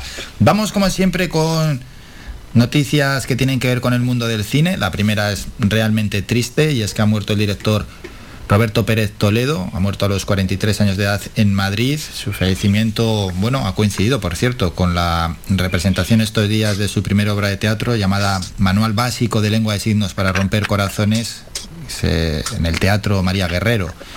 Bueno, el cineasta tenía previsto participar ayer en un encuentro en la Academia de Cine que incluía la exhibición de sus cortos, Vuelco, Los Gritones, Rotos, Sí a Todo, bueno, un montón de, cortos que le ha hecho.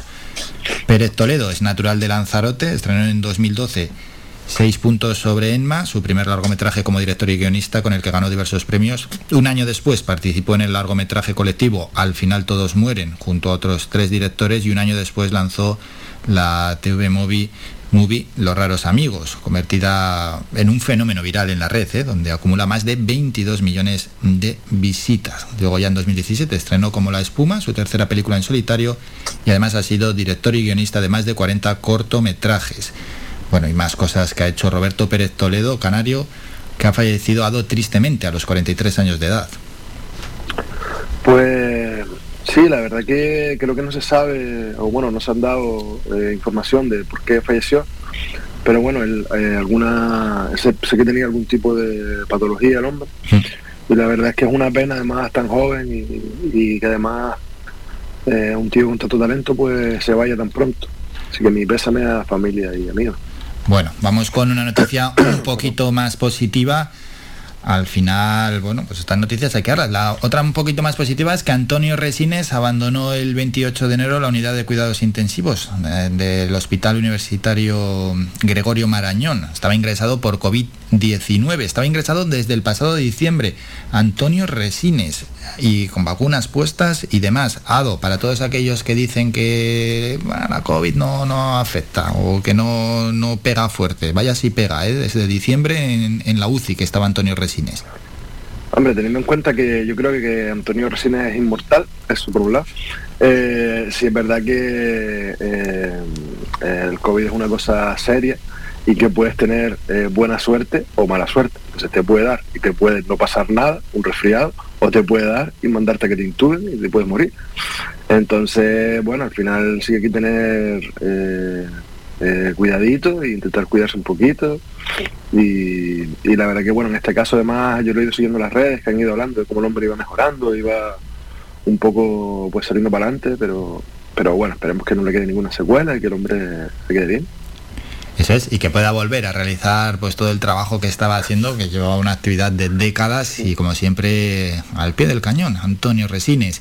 Bueno, noticia positiva por tanto. Y ya anunciamos los Goya A2 serán en Valencia el día 12 de febrero. Hombre, en esta sección tenemos presupuesto para haber viajado, pero no, no vamos a ir a, la ceremonia de los Goya.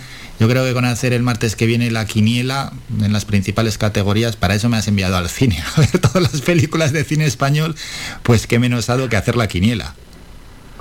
Pues sí, la haremos, la haremos. Yo la verdad que estoy eh, un año más y poco puesto en cine español. Claro, me enviaste a mí y me dijiste, vete a ver esta peli, vete a ver esta peli, vete a ver esta peli. Oye, Ahí delegaste. Es que si no, no es trabajo en equipo, Álvaro. Claro. Si no, no puedo, no puedo yo solo ver mierda.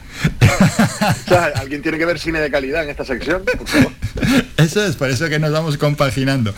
Bueno, pues los Goya, que nadie dude que haremos la quiniela y esperamos estar muy atinados. Hemos visto las principales películas, ya he estado viendo un poco esas, nominaciones y a ver, a ver cómo, cómo anda la cosa. Nominaciones, que no es lo mismo que candidaturas, que esto ya Ado lo explicó hace tiempo.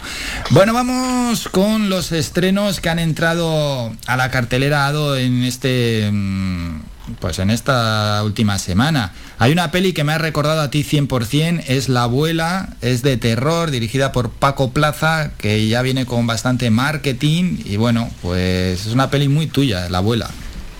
Entiendo que te recuerda a mí porque yo prácticamente soy una señora mayor. Entonces, la verdad es que yo vi el tráiler, a mí Paco Plaza me gusta bastante. La verdad es que no me atrae demasiado, pero sí que me genera algo de curiosidad. Y yo la veré. Ah. La veré porque la verdad que Paco Plaza es un crack. Bueno, pues esa recomendación, no, yo lo digo por lo de terror, que más sí, sí, ya unas, no, no, no, unas cuantas pelis.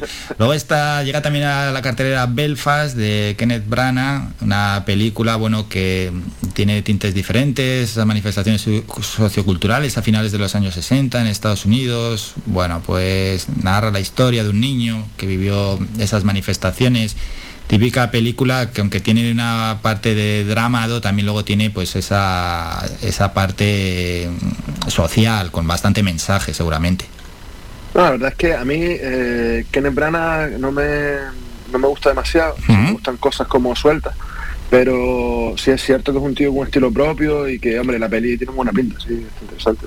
Ha llegado también en el muelle de Normandía de Manuel Carrer. La crisis mundial está ya en el año 2007 una reputada inquietante reportera decide investigar la realidad de los más afectados por este acontecimiento. Bueno los parados y trabajadores precarios es pues otro drama. Veremos a ver esta peli también. Bueno otra opción verdad Zado para aquellos que acudan al cine Sí, al final lo guay es que haya diversidad. Eso es. Y bueno, vamos a ir rápidamente. Mira por mí, también ha entrado en las carteleras, todo ha ido bien. El Pacto, esa película.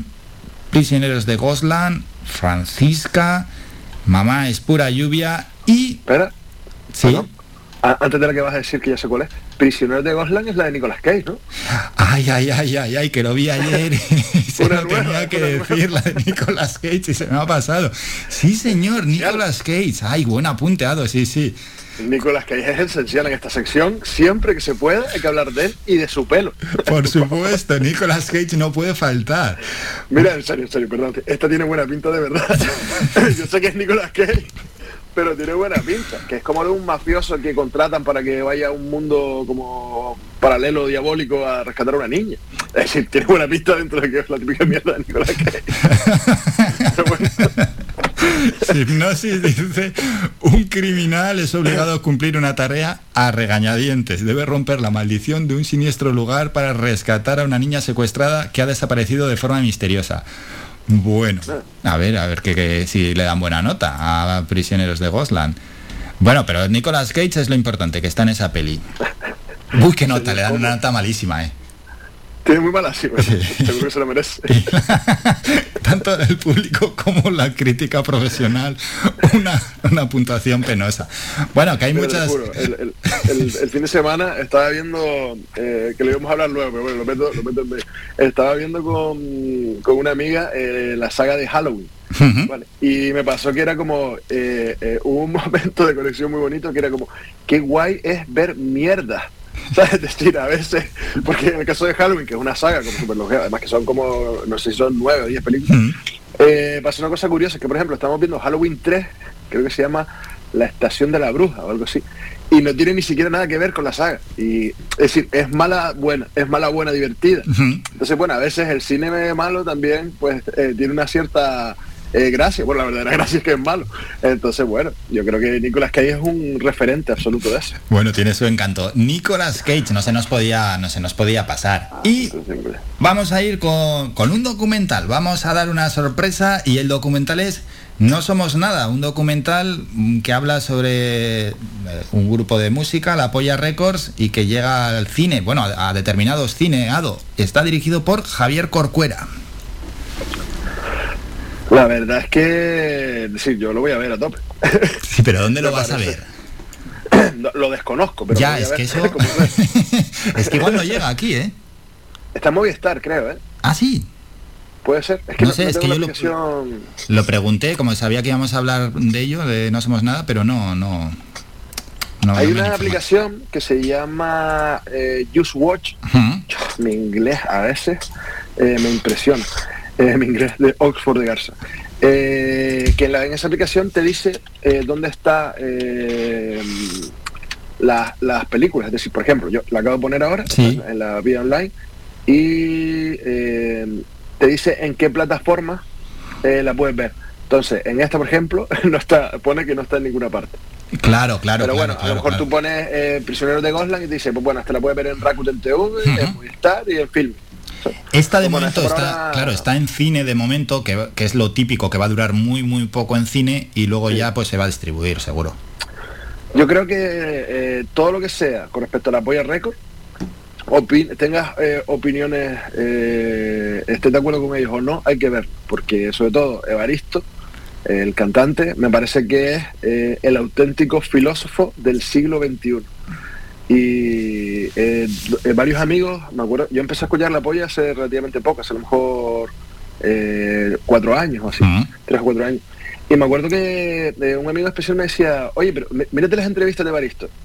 y cuando lo oyes hablar, dices tú, este tío está en otro nivel de conciencia y sobre todo de las cosas que te habla, que al final es una eh, reivindicación por los derechos de los seres humanos y de las personas y lo reivindica de la mejor manera que sabe, que es cantando punk y filosofando martillazo, como diría Nietzsche. Sí, sí, Así sí. que yo lo voy a ver a tope, decir, además que me parece un grupazo. Hay que, pues a ver si podemos hablar con, no sé, Javier Corcuera o así. Ya lo voy a intentar, prometo. La, la sección que está muy a tope, a ver si podemos hablar con alguien que haya hecho este, este Hombre, sí, documental sobre la Polla Records, No Somos Nada, No Somos Nada, que es una de sus canciones más, más célebres de este mítico grupo. Claro, y lo que dice Sado, todo hay que ponerlo en contexto. Al final, bueno, al propio Baristo un poco le está devorando el personaje, aunque bueno, también eh, los excesos le han pasado un poco factura.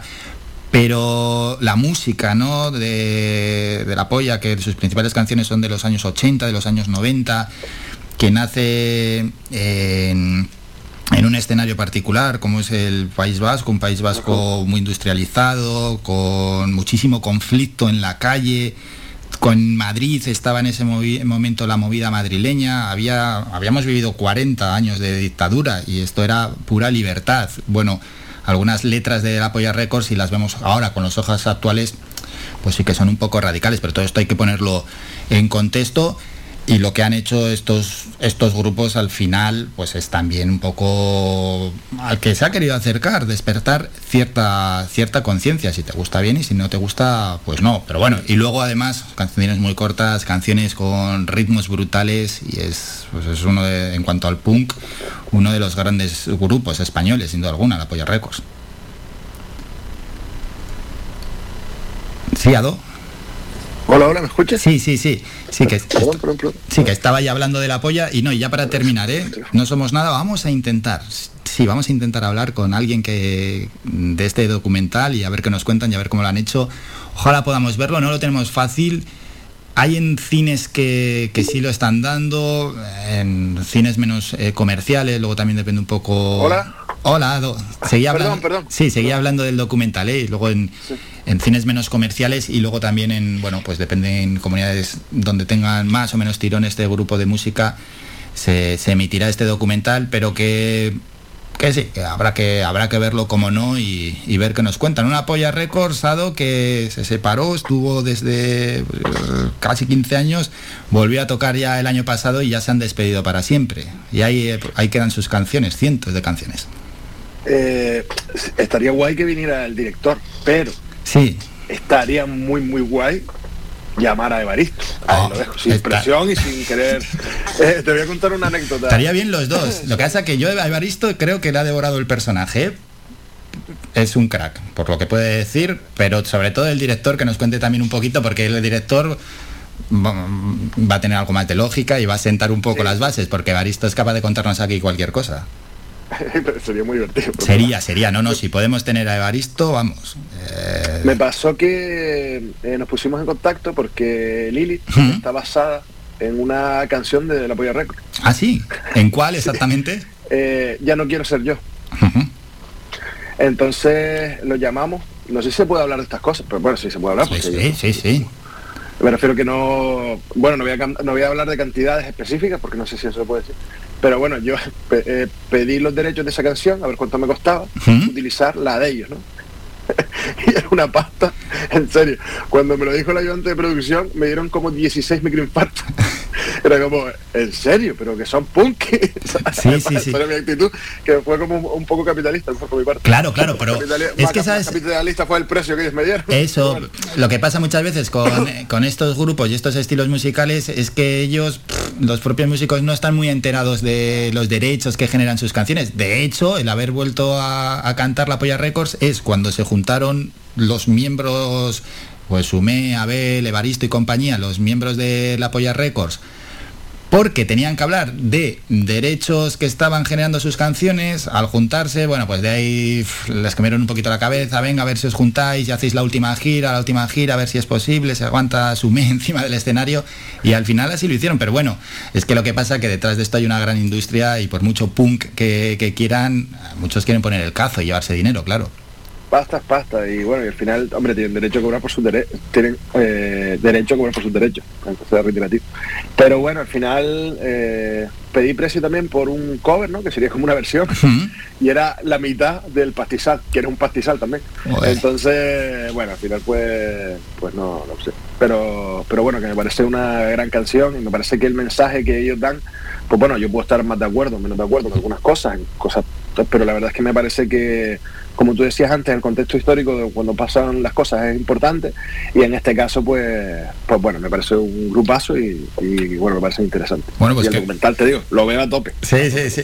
Qué buena esa relación ¿eh? entre Lilith y una canción de la Polla Records. Vamos a ver si podemos tener aquí a un protagonista de ese documental, que le coincida el horario, que entre, etcétera. Lo vamos a intentar, lo vamos a intentar. Bueno, Ado, que tenemos unos minutos para algunas de nuestras recomendaciones. ¿Con qué vamos? Pues eh, vamos a recomendar la última de Halloween. Que saben que, que yo soy el que ve- eh, tú eres el que ve como cine más cultureta y más así. claro, y yo soy el que ve salvajadas brutales todo el rato. Sí, sí, ahí, ahí nos compenetramos. el equilibrio, el equilibrio está mal. Eh, eh, la última de Halloween, que es una trilogía. eh, bueno, eh, no- nos remitimos al año 79 cuando se estrena la noche de Halloween de John Carpenter, como es como de las primeras películas de género slasher, ¿no? Que es un asesino que va matando gente. Pues bueno, eh, la última es de, se estrenó el 31 de octubre del año 2021. Hablo rápido porque me dijiste que quedan unos minutos, pero y, y nada, que la vi el fin de semana y que me resultó buenísima. Mira que estaba pensando que iba a ser una peli como horrible. La anterior es verdad que es bastante buena, es decir, esta es como la del medio de la trilogía, segunda parte. Y yo vería, es decir, vería la primera y, las y las dos últimas. Y la verdad es que me pareció muy interesante, sobre todo porque eh, creo que se está haciendo una cosa ahora en, en Hollywood. Y es que se están dando proyectos de cine de terror de serie B, eh, los reboots, la- las secuelas, eh, se les está dando a verdaderos fans del género, gente que ama la primera película y entonces hacen una película como específicamente para los fans, que esto también se habla un poco en script de otra manera, pero bueno.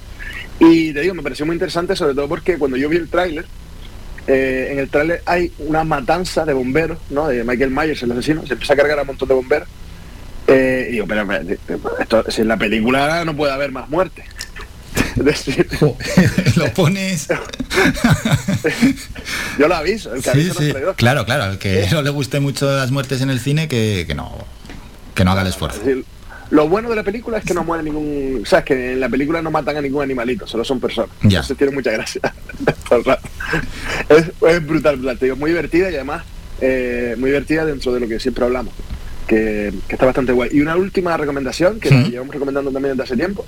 eh, la serie Boba Fett, Boba Fett. el episodio 4, creo que es el mañana se estrena el 5, eh, es una pasada. Es decir, eh, en serio, eh, Disney está eh, super on fire y las series que están haciendo, ya sea de Marvel o de Star Wars, a mí me parecen eh, increíbles. Y recomiendo Boba Fett cada vez que pueda porque es brutal. Y te digo, un western futurista, eh, un, un- un medio space opera, ¿no?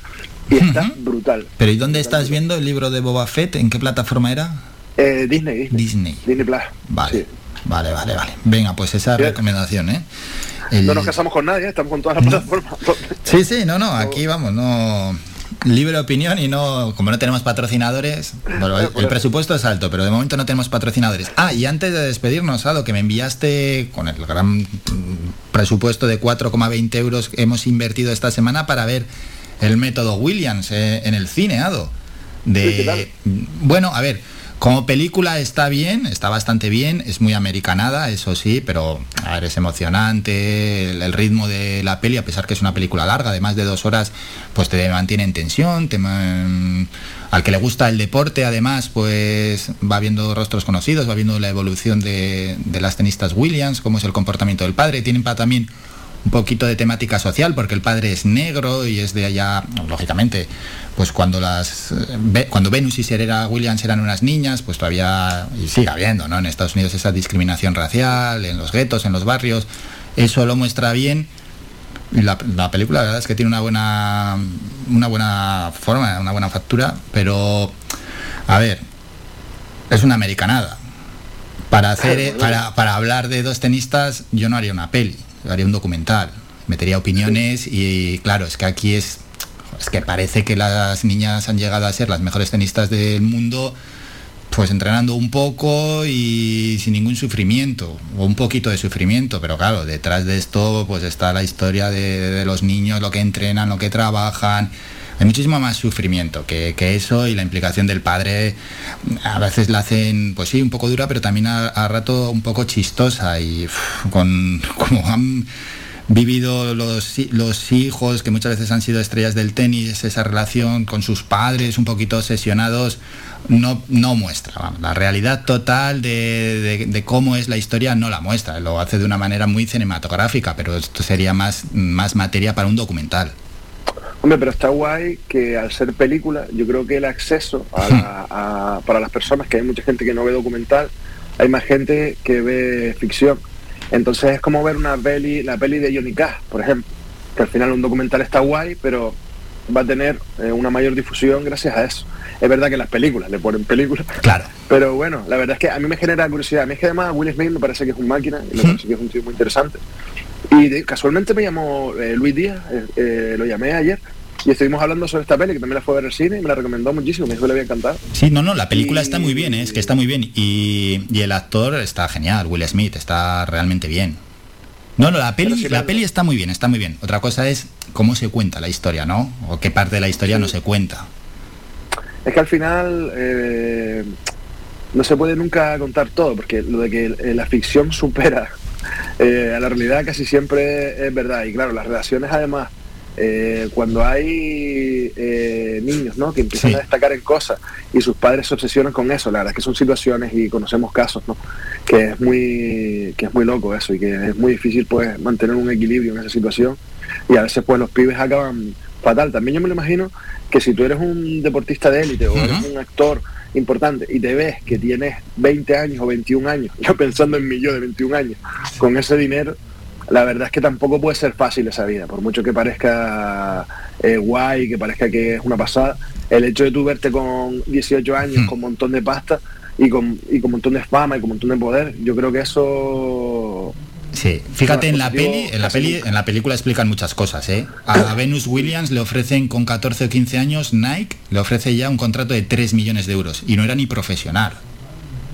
Es que eso, eso no. Y además, el, si a un nivel eh, bajo de fama la gente te trata de una manera diferente, eh, cuando estás en un nivel de eso, eh, toda la gente que se quiere aprovechar de ti, es decir, yo creo que, que eso nu- nunca te va a dejar bien, porque a la hora de relacionarte con otras personas, yo creo que es muy difícil saber con quién te relacionas, por qué se relaciona contigo. ¿Sabes? Realmente no, no existe mucha verdad en esa vida. Entonces me imagino que la película tratará de retratar eso eh, tipo piensa, bueno, que estoy hablando un poco por, por, por tal, pero que, que sí que me imagino que intentarán contar pues también esa parte de la historia donde al final pues la fama es una puta. Eso es. Sí, sí, sí, no, no, deja buenas pinceladas, ¿eh? No, es buena película, simplemente yo solo quería hacer ese apunte. Bueno, Ado, que nos vamos, nos vamos a citar para la semana que viene, hay muchos deberes, hemos repasado la cartelera, has dejado esos apuntes sobre la saga Halloween, sobre Boba Fett y por supuesto, los deberes son intentar contactar con la gente de No Somos Nada y a ver si los tenemos por la sección. Ado, pasa una buena semana. Gracias, buena semana, hasta el martes. Bueno. Faikan, red de emisoras. Somos gente, somos radio. Hemos pasado de la hora, pero claro, no está tan a gusto hablando con Ado Santana, es lo que tienen las mañanas de Faikan. Nos vamos a publicidad. A la vuelta regresamos con información, con deporte y luego Falete, que va a estar Falete aquí en el programa. Qué grande, qué grande Falete, que se nos viene a las mañanas de Faikan, 10 y 20.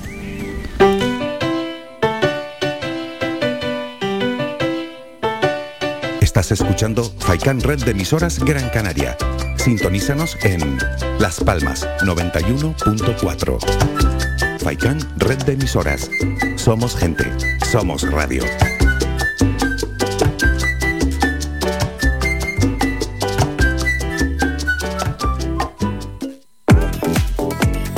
A cualquier hora y para cualquier problema, llegan los coches amarillos. Llega Desatascos Jumbo 928 230265. Desatascos domésticos industriales y de redes ayuntamientos. Vaciado de pozos, achique de agua, aljibes o por lluvias. Tratamiento de legionela. Trabajos en todo tipo de embarcaciones. 638 748 731. Limpiezas de choque y localización de arquetas ocultas. Más de 34 años sin descanso. 24 horas sin excepción. 928 230265. Pioneros en limpieza de estanques y redes heredades de agua. No contrate intermediarios. Llámenos directo y ahorre tiempo y dinero. 638 748 731.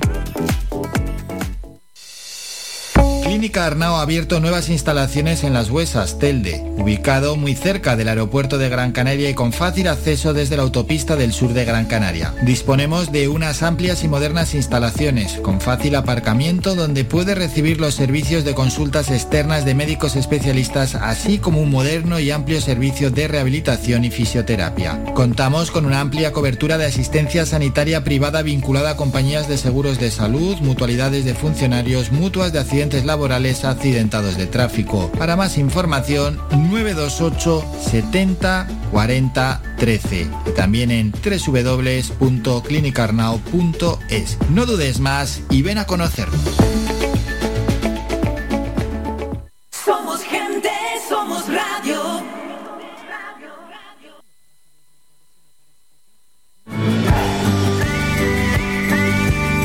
Escuchas Las Mañanas de Faicán con Álvaro Fernández.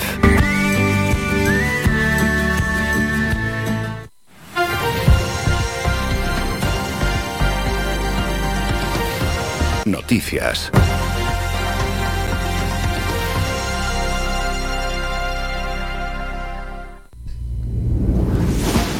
Que nos hemos pasado unos minutos, vamos con el boletín de noticias locales. Empezamos en Santa Lucía de Tirajana. El ayuntamiento presentó este viernes cuatro nuevos vehículos que serán utilizados por el personal del área de servicios sociales. Los coches se incorporan al parque móvil municipal y podrán ser usados por trabajadores del servicio de ayuda a domicilio y por trabajadores de diferentes departamentos. Escuchamos al alcalde Francisco García.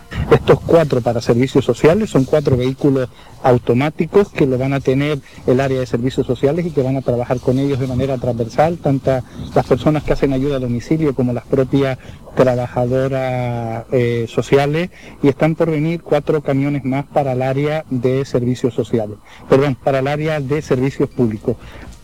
Cambiamos de municipio. El, el, Ayuntamiento de Santa Brígida contará con un presupuesto de más de 16 millones de euros para el año 2022 a los que hay que añadir el presupuesto de la Sociedad Municipal de Deportes.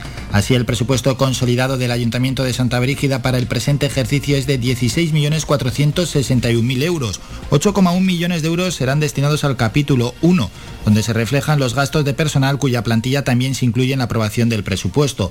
La nueva catalogación de la Policía Local se, completa, se contempla, mejor dicho, en esta partida. Para el capítulo 2 de gastos corrientes en bienes y servicios se reflejan 6,7 millones de euros, disminuyendo un 0,7% respecto al año anterior, y más de 500.000 euros se disponen en el capítulo 4 de transferencias corrientes, que experimentan una reducción del 15% con respecto al presupuesto municipal del ejercicio anterior. Seguimos con más asuntos. La policía local de Las Palmas de Gran Canaria ha retirado en el último año de la vía pública un total de 1.386 vehículos abandonados que perjudicaban el normal uso de las calles del municipio. La policía local trabaja en la identificación de vehículos que permanecen durante un tiempo prolongado en el mismo lugar y que muestran indicios de no utilizarse debido a su estado de deterioro, convirtiéndose en residuos peligrosos. Escuchamos al concejal de Seguridad y Emergencias, Josué Iñiguez. La policía local de Las Palmas de Gran Canaria en el pasado 2021 retiró hasta 1.400 vehículos abandonados de las calles de nuestra ciudad. El objetivo de esto es quitar estos vehículos que piensan ser peligrosos y a suponer un daño para el medio ambiente. Para ello, agentes especializados vigilan nuestras calles junto con la colaboración ciudadana localizando estos posibles vehículos que dan señales de abandono y de esta manera mantener nuestras calles seguras y libres de riesgos al medio ambiente. En Arucas, el ayuntamiento decide aplazar la celebración de la fiesta del carnaval, prevista para finales de febrero y principios de marzo ante las recomendaciones sanitarias del gobierno de Canarias. El carnaval se celebrará entre el 29 de abril y el 8 de mayo. Y en el plano cultural, el Teatro Guiniguada arranca su temporada 2022 con una amplia oferta escénica, musical y familiar. Escuchamos a Lorena Matute, coordinadora de artes escénicas del ICDC. Comenzamos una nueva temporada de programación escénica en el Teatro Guiniguada y comenzamos con nuestras líneas de programación estables como son la de Guiniguada en danza, con un espectáculo al mes de esta disciplina donde estamos buscando diversificar los estilos lo más posible. Continuamos ofreciéndoles espacios culturales de calidad a las familias con nuestros domingos en familia. Y continuamos con nuestra línea para los más jóvenes llamada hashtag Guiniguada. Y además comenzamos con algunas nuevas líneas de programación, como por ejemplo la de hashtag en el foco. En este caso intentamos poner el foco en artistas y compañías emergentes que estén comenzando su carrera profesional. Y además esta línea la hacemos en conjunto con el espacio La Granja, también de gestión del Gobierno de Canarias en Tenerife. ¿no? Eh, seguimos apoyando, como saben, propuestas vinculadas a la música, al teatro, a la danza. Eh, muchas de ellas con, sello isleño, por supuesto, eh, como, como, no podía ser de otro modo, y continuamos siendo sede de Filmoteca Canaria. Hasta aquí la información más cercana. FAICAN, red de emisoras. Somos gente, somos radio. A las 11, nuevo boletín informativo. Vamos a escuchar un tema musical, Camaleón, de Belén Aguilera, y luego tenemos que dejar unos temas deportivos y llega el gran protagonista del día, Falete, en 10 minutos en Radio Faikán.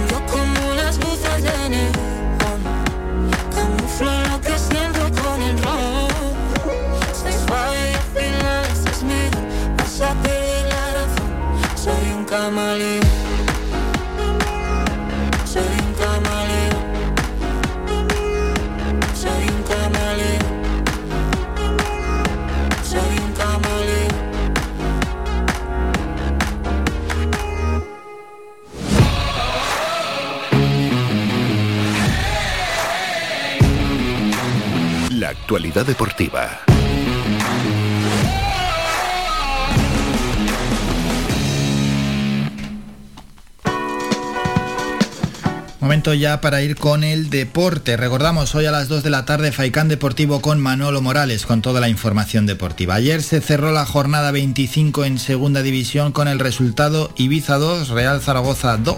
Bueno, pues un buen resultado para la Unión Deportiva Las Palmas, aunque lo que tiene que hacer el equipo es ganar, ganar y ganar. Próximo partido para la Unión Deportiva Las Palmas será a las 5 y media, es decir, se repite el mismo horario vamos a ver, nos lo han 5 y cuarto, 5 y cuarto el domingo, igual que, el que tuvimos frente a la Real Sociedad B, lo que pasa que jugamos a domicilio frente al Cartagena, un rival complicado, ¿eh? está en muy buen momento el Cartagena. Con estos resultados, primero el Eibar con 49 puntos, segundo el Real Valladolid con 47, subirían directamente. Tercero es Almería con 46, que lleva ya tres partidos seguidos perdiendo. Cuarto es Tenerife con 45 puntos. Quinta la Ponferradina con 41. Y sexto el Cartagena con 39 puntos. Del tercero al sexto jugarían la fase de ascenso. Por cierto, ayer el Tenerife que fichó al delantero burgalés Mario González, un buen fichaje. Séptimo es el Girona con 38 puntos, octavo Real Oviedo con 36 y novena es la Unión Deportiva Las Palmas con 36 puntos. Si ayer hubiese ganado el Ibiza no se hubiese pasado. Por la zona de abajo bajarían directamente el Amorebieta con 24 puntos, Fuenlabrada, decimonoveno, no, vigésimo ya con 23 puntos, la Real Sociedad B con 19 puntos y el Alcorcón con 12 puntos. Esos son los cuatro equipos que de acabar así la temporada bajarían de división. ¿Qué tenemos en cuanto al baloncesto? Resultados ayer en la Liga Endesa fue en Labrada 77, Básquet Zaragoza 55. Ya saben que el Club Baloncesto Gran Canaria no jugará la Copa del Rey. Bueno, pues otro año será, ojalá. Y lo que tenemos para hoy son partidos. Vamos a jugar nosotros, ¿eh? pero antes repasamos en la Euroliga a las 6 menos cuarto Fenerbahce Asbel Basket, a las 6 Estrella Roja Olimpia Milano, Zalgiris Kauna Maccabi Tel Aviv a las 7 Panathinaikos Mónaco, 7 y media Basconia Zenit y a las 8 Barcelona Bayern. Y ahí está. Vamos a jugar a las 8 partido en el Gran Canaria Arena frente al Valencia Basket y además jugamos por el liderato del grupo. Previamente se jugará a las 7 y media el Virtus de Bolonia Budunox. Y digo que jugamos por el liderato del grupo porque somos líderes con 8 victorias y 2 derrotas en la Euroliga, en este grupo B de 10 equipos, y el Valencia Basket es segundo con 8 victorias y 3 derrotas. Y el último apunte deportivo nos lo trae Canarias 7 y es que hay buenas noticias para el automovilismo canario. El piloto de Santa Brígida, Oliver Nieves, vuelve a la competición activa este año y lo hace de la mano del equipo Sánchez Competición con Aitami Santana a la cabeza. Y lo hace gracias a un acuerdo cerrado hace solo unos días, el Nissan Micra, propiedad de Sandez, con el que el año pasado estuvo compitiendo Alba García, pasará a manos de Oliver Nieves para realizar la Copa Nissan Micra 2022. El acuerdo es de alquiler para los seis rallies que componen la temporada de la Copa Nissan Micra, un certamen que siempre ha sido muy competitivo y donde año tras año ha ido aumentando en inscritos. Dice Canarias 7 Nieves es uno de los pilotos más rápidos de Gran Canaria con importantes triunfos en su haber, como la Copa Adam Disa Max o sus últimas actuaciones con el Renault Clio RS. Vuelve por tanto el piloto de Santa Brígida, Oliver Nieves. Nosotros volvemos, pero a, a la vuelta de la publicidad y además lo hacemos con Falete. ¿Y por qué Falete? Porque se viene a vecindario y va a estar en vecindario concretamente en el Teatro Víctor Jara el próximo viernes desde las 8 y media de la tarde y el día siguiente en el Paraninfo de la Universidad de La Laguna desde las 9. El intérprete sevillano va a ofrecer su espectáculo Desnudando el alma.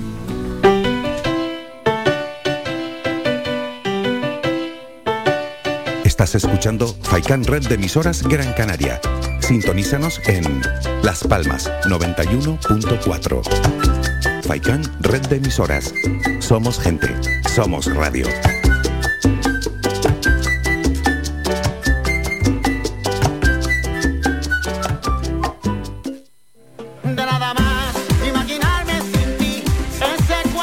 Restaurante Mi Niño abre sus puertas de lunes a viernes de las 7 de la mañana a 6 de la tarde. Le ofrecemos desayunos, menús variados caseros a precios asequibles. Disponemos además amplios salones para cualquier tipo de celebraciones. Infórmate o haga su reserva al 928 700602.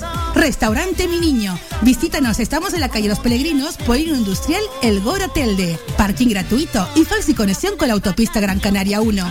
Te esperamos en el restaurante Mi Niño.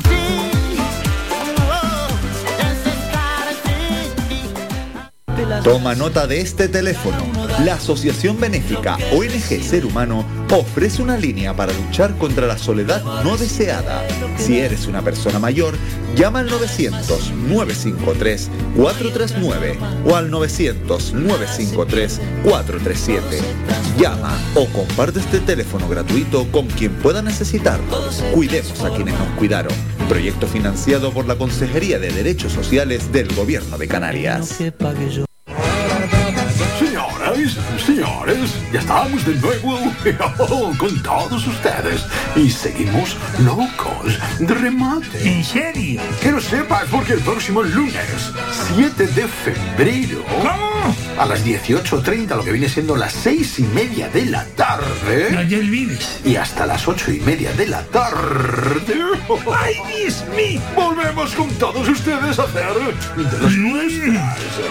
¡Locos de remate! ¿Te lo vas a perder? ¿Te lo vas a perder? Sepas que puedes llamarnos por teléfono al WhatsApp 656-609692 y dedicar tu canción a tu chica, hacernos la petición de una canción para tu enemigo o amigo o lo que te apetezca. Estaremos encantados de recibirte. No me digas, amigo. Padrino, Dígame. ¿Estaremos? Estaremos y el que no se apunte le ponemos unos botines de cemento que ahí lo volvemos a magullar eternamente. ¡Ay, Dios mío! Faikán Red de Emisoras, emitiendo desde Gran Canaria, Lanzarote y Fuerteventura para el mundo. Escúchanos en internet www.radiofaikan.com. Somos gente, somos radio. Escuchas Las Mañanas de Faicán con Álvaro Fernández.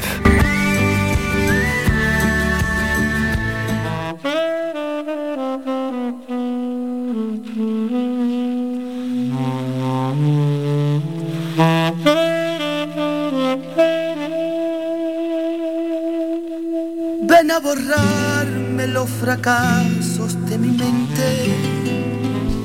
De sobra, de sobra, conocidos por todos, Falete se viene aquí y se viene a las Islas Capitalinas, concretamente al Teatro Víctor Jara primero, será este viernes a las ocho y media, y luego al Paraninfo de la Universidad de La Laguna el día siguiente, a partir de las 9 de la noche. Y tenemos al intérprete sevillano a Falete con nosotros. Falete, buenos días. ¿Qué tal? Buenos días. Realmente bien y deseando charlar unos minutitos. ¿Cómo estás?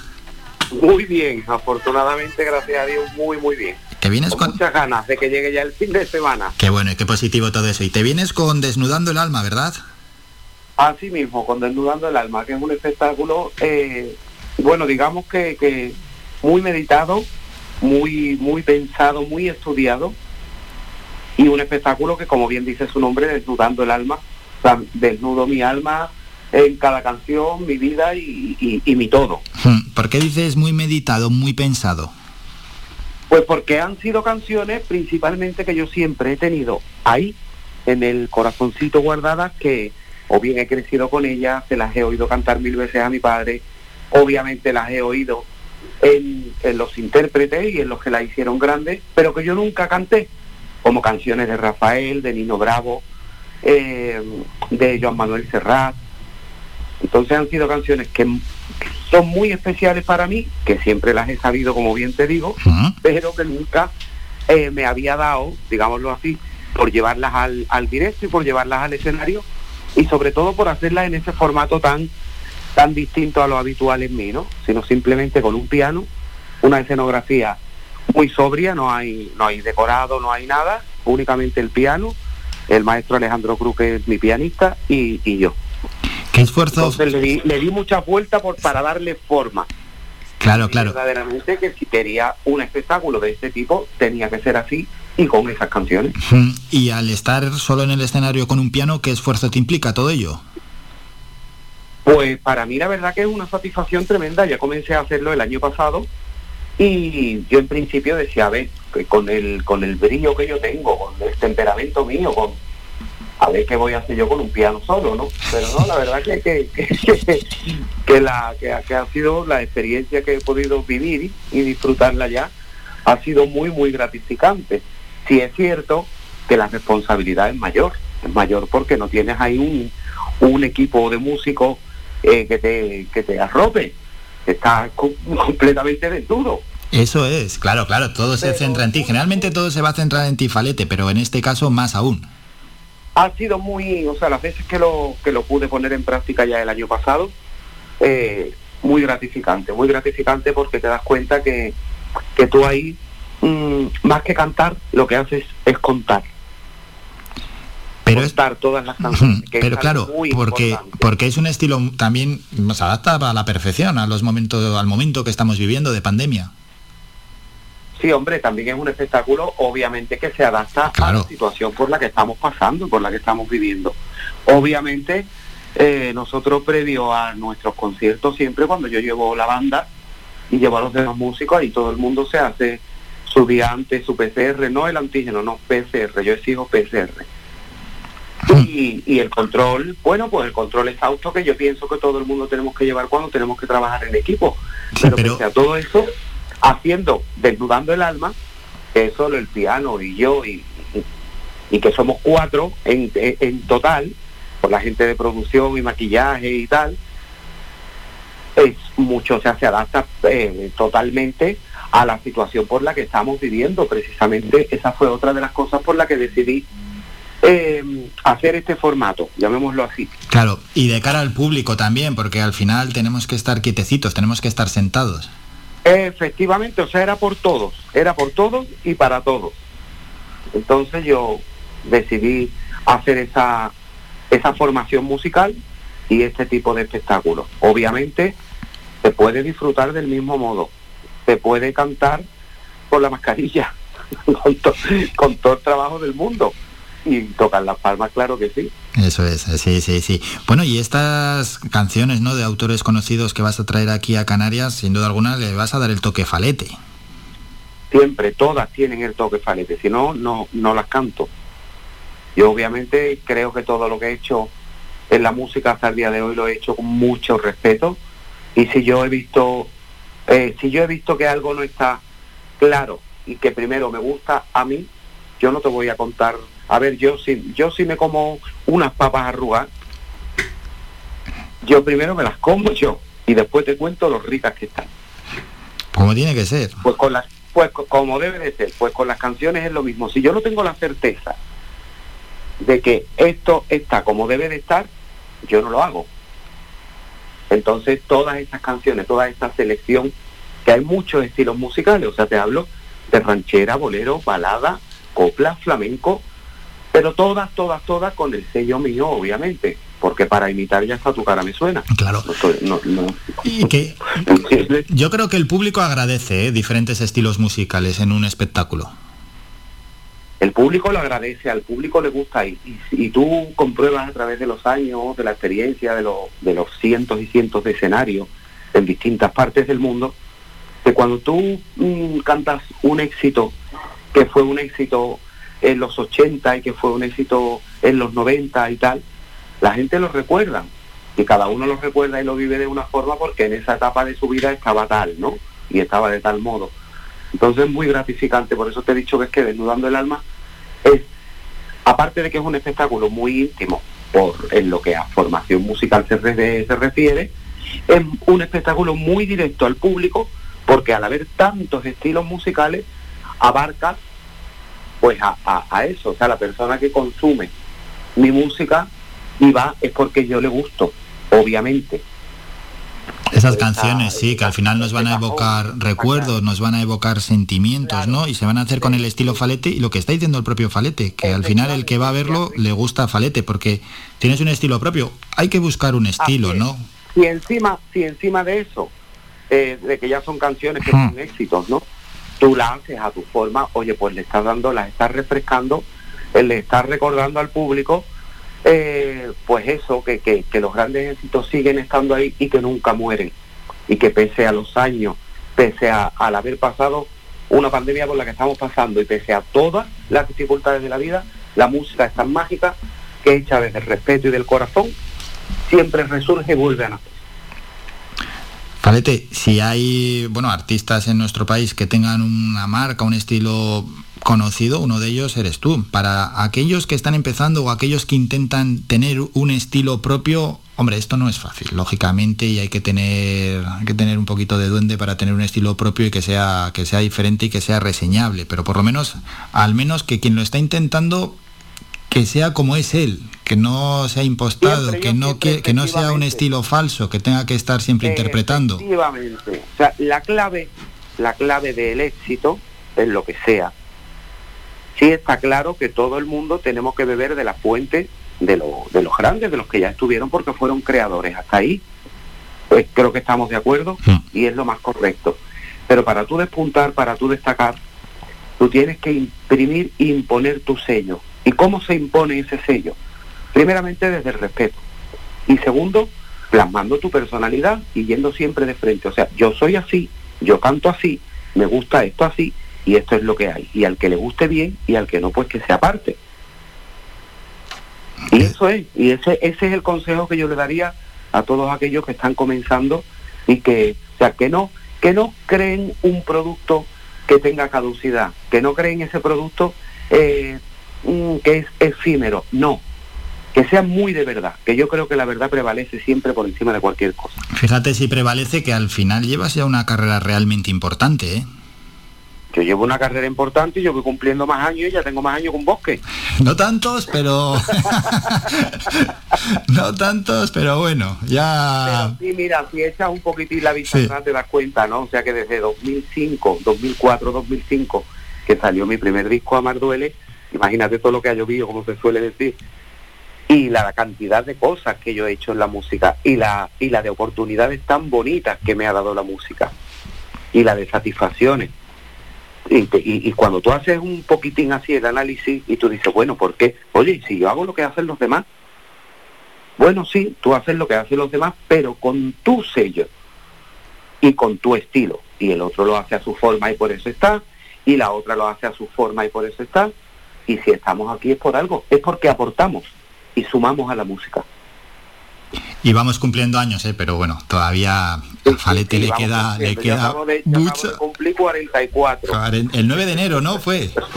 El 9, el 9 fue. El- bueno, oh, felicidades, aunque sea casi con un mes de retraso, esos 44 añitos. 44 Ahora, años, también, sí. perdona, que también te digo una cosa. No me importaría volver a empezar. Claro, pero ¿te gustaría volver a empezar con el conocimiento que tienes ahora? ¿O, o no? ¿O sin ningún conocimiento, sin nada? sin ningún, Sin nada. ningún conocimiento. O sea, el que quiere, el que dice no me importaría volver a empezar sabiendo lo que sé ahora, eso es un engaño y es un autoengaño. No, para eso no comience. Quédate donde está y no des paso atrás. Sí, Pero es a mí no me importaría, a mí no me importaría de volver a vivir todo lo que yo he vivido. ¿Por qué? Porque esas son las experiencias. Esa es la vida. Esa es tu vida. Eso es lo que verdaderamente te hace persona. Con sus pros y sus contras. Y con tus defectos y tus virtudes. Pero verdaderamente ese eres tú. Ya, es que querer volver atrás, ¿no? Con el conocimiento que tienes ahora, hombre, pues, pues sí, los Pues errores es que, los errores que has tenido, los, los- se supone que los vas a corregir, pero hombre, no, no se puede hacer un es, revisionismo así, lo que tienes que hacer es tirar para adelante. O sea, yo pienso que de los errores se aprende y verdaderamente pues sirven para eso. Son lecciones que te da la vida y cada uno las debe de, de, de- de adoptar en su vida como eso, como una lección para no volverlo a hacer. ¿Y la pandemia, Falete, nos habrá dejado algún aprendizaje, alguna lección? Pues mira, eh, yo no sé lo que le ha dejado a los demás ni tampoco me importa. Hmm. Yo te hablo de mí.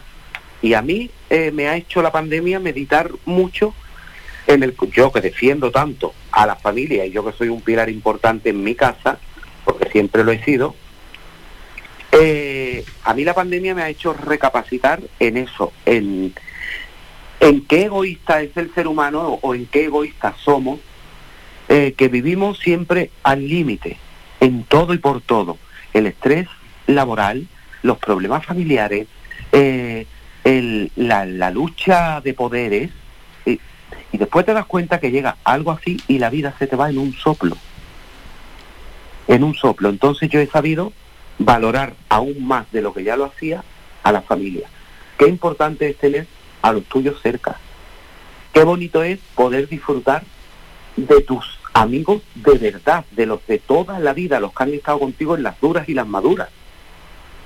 Y, y, y antes no, antes vivíamos con ese con ese estrés y con el a ver si quedamos, a ver si nos vemos, a ver, Es un gran mensaje y una gran reflexión, Falete, y ojalá sido- este aprendizaje quede, porque sí, ojalá quede, porque al final luego pasa lo que pasa, que volvemos a la normalidad y todo esto se nos olvida. Pero ojalá quede, ¿eh? Ese- que quede además siempre, dentro de ¿no? las personas. el, el ser humano eh, tiene, o sea, tenemos eso, ¿no? Igual que tenemos mucha capacidad de retener para lo que nos interesa, después tenemos mucha mucha capacidad de olvidar también. Pero yo espero que esto, pues sí, que nos haya servido sobre todo para eso, para saber valorar lo que verdaderamente es lo auténtico. Y yo creo que no hay nada más auténtico que el amor de la familia. Sin duda, sin duda, sin duda, sin duda. Falete, un par de preguntas más. Una que va a ir sobre el futuro y otra sobre plena actualidad, porque eh, en la música, hombre, se habla de muchísimas cosas, ¿no? Pero este fin de semana se ha hablado del Festival de Benidorm, no sé si lo has seguido, que ya tenemos No, no he representante visto, no. para ir a No, mira, Eurovisión. ni lo, ¿Te gusta ese, ese tipo de, festi- de festivales? Mira lo que te voy a decir. A ver, a ver. Ni, ni lo, ni lo he visto ni sabía que existía. Ah, no, pero estás muy desconectado entonces. Yo vivo en yo vivo en otro mundo. Yo vivo en el día a día. Yo vivo en el mundo del ser humano no- normal. Bueno, pues está bien, está bien que, que tampoco, mira, que tampoco hayas estado ahí muy atento, que no todo el mundo tiene que estar siempre pendiente de lo mismo. Verás, Sí. yo he estado en el festival. A mí me invitaron un año al principio con el primer disco mío. A mí me invitaron, pero yo pensé que ese festival ya se había extinguido, o sea que ya no existía. Claro, que es que no, que está dando muchas vueltas el Festival de Benidorm, desde hace décadas cuando se hacía allí, llevan cantantes conocidos y luego pues y desconocidos también y sus carreras se relanzaban y algunos tenían, pues bueno, nos vienen nombres a la cabeza, ¿no? Pero tenían repercusión mundial. A otro formato que hicieron y el formato este de este último año ha sido muy televisivo, con mucho marketing para todos los que han pasado por allí, con, ya sabes, a cada cantante o cada grupo le ponían unas etiquetas, unos adornos y bueno, mm, han generado muchísima expectación. Y de ahí el ganador es el que va a Eurovisión. Bueno, ha sido un formato en realidad todo esto y eh, lo han llamado el Benidorm Fest, pero que claro, que nada tiene que ver con el original Festival de Benidorm. Con aquel de hace veintipico, treinta y cuarenta años atrás, ¿no? Eso es, eso es. Sí, sí, sí, sí. Ah, Pues ese, ese es el que yo conocí por oída, obviamente porque era muy joven, no era un niño y tampoco. Pero ese es el que yo conocí, ya te digo. En mi primer, cuando yo lanzó el primer disco, ahí sí me invitaron. Eh, fui como invitado a ese festival. Pero yo pensé que ese festival ya mm, no existía. Nada, Y ahora resulta que está otra vez en auge. Bueno, pues nada, porque les fallaba muy bonito, que o sea que todo lo que sea música y fomentar la cultura es maravilloso, ¿no? Sí, con este formato, ¿no? Tuvo, tuvo una audiencia bárbara, ¿eh? Sí, sí, tuvo muchísima, Pues eso es muchísima lo audiencia. importante. Eso, eso, eso es lo importante, porque la música es vida, la música es vida. Eso es. Y el festival de, bueno, a ver, que antes decía gente conocida que ha ganado el festival de, de Benidorm, por ejemplo Julio Iglesias, ¿no? Que, que tanto, eh, en la década de los 60, tanto impulso le dio este festival, pero que bueno, que ahora, ahora es otro formato totalmente diferente. ¿Que Eurovisión lo ves, Falete? Tampoco. Nada, ¿no? No. No lo he visto en la vida. ¿Y si te hubiesen propuesto para ir? Pues me propusieron. Ah, sí, para, no, pero firme, firme, firme o, o bueno, de esa No, manera. no, o sea, sí, sí, no, no, me hicieron la propuesta que, que yo creo que así es como funciona, ¿no? Sí. En televisión española se presenta una serie de canciones y tal, y ya después se decide si vas o no. O si te eligen, va por votación, ya te digo, es que como no lo he visto jamás, no Ah, Sí, sé sí, cuál, es el sistema. No, Pero yo cuando recibí esa, esa invitación la decliné directamente y dije que no. Bueno, haces bien también. Si no estás Yo muy convencido, concepto- claro. No, mira, principalmente porque yo tengo un concepto de la música muy distinto a, a- al que quizás haya ahora, ¿no? Y lo único cierto y verdad es que últimamente, no siempre, pero de un tiempo aquí, eh, yo pienso que eso se ha deteriorado mucho. y presentar o representar a España eh, con esas calidades artísticas, amigo mío, perdóname, pero yo me quedo en mi casa que yo no tengo necesidad ninguna de exponerme. No, y que además muchas veces también, ya sabes, en estas elecciones buscan nombres conocidos para darle un poquito de, eso- de renombre a- a- al concurso. Por eso, te, por eso, por eso lo propusieron. Y que eso es como todo, que Hmm. quien no tiene padrino no se bautiza. Y eso ocurre en Eurovisión, y eso ocurre en los Grammy, y eso ocurre donde sea. Y a mí, a mí, sinceramente, no me gusta engañar a mi público. Y que el estilo que no, que además que tienes razón en lo que estás diciendo. El estilo Falete es uno y que no, no, no encaja bien ahí, que tú tienes otro concepto musical, ¿no? Hiciste bien, no todo, Claro, no todo puede ser espectáculo y espectáculo y espectáculo. efectivamente, ¿no? O sea, es otra historia y a cada cosa su cosa. Eso es. Entonces yo principalmente ahí no me veo, Bien. no me veo. Bueno, Falete, ya para despedirnos, ¿cómo pinta este año 2022? Pues afortunadamente muy bien. El 4 estoy en Gran Canaria, el 5 Tenerife, el 12 estoy en Segovia, te hablo de febrero nada más, ¿eh? Sí, sí, sí. El 27 estoy en un pueblo de Sevilla, el 28 andaré posiblemente, que eso aún está todavía por confirmar, por Las Palmas, o sea que afortunadamente un año muy, muy bueno. El año pasado fue bueno dentro de, de todo, de, la pandemia, de las restricciones y todo, pero fue muy bueno. Terminé el año haciendo casi 33 o 34 galas, creo que fueron. Y este año pues se presenta afortunadamente igual, en la misma onda, o sea que, que lo principal es estar, es lo más importante. Poder actuar, que ese es lo que le da vida a todos los artistas, está clarísimo. A todos los artistas, efectivamente. Y Falete, una última pregunta, de cara a futuro, ¿hay algo con lo que te gustaría probar? ¿Alguna espinita que tengas clavada? Pues no, no, no, o sea, no, no tengo ninguna espinita por ahí, no porque como las espinas duelen y a mí no me gusta que, que me duela nada, no dejo que se me claven. es muy buena teoría, es muy buena práctica. Claro, entonces voy, voy al momento, al momento. Nada, en el futuro, ¿qué, qué quisiese o qué, qué tengo pensado? Pues mira, yo creo que lo más importante que es renovarte a ti mismo, pero renovarte a ti mismo en todos los aspectos, como artista, como ser humano y todo, ¿no? O sea, no el innovar, innovar no, pero sí renovarte, como por ejemplo he hecho con Desnudando el Alma. Renovarte en canciones, seguir aprendiendo a cantar, que es muy importante, que es muy importante. Y ese consejo yo lo doy para todo el que quiera eh, adoptarlo.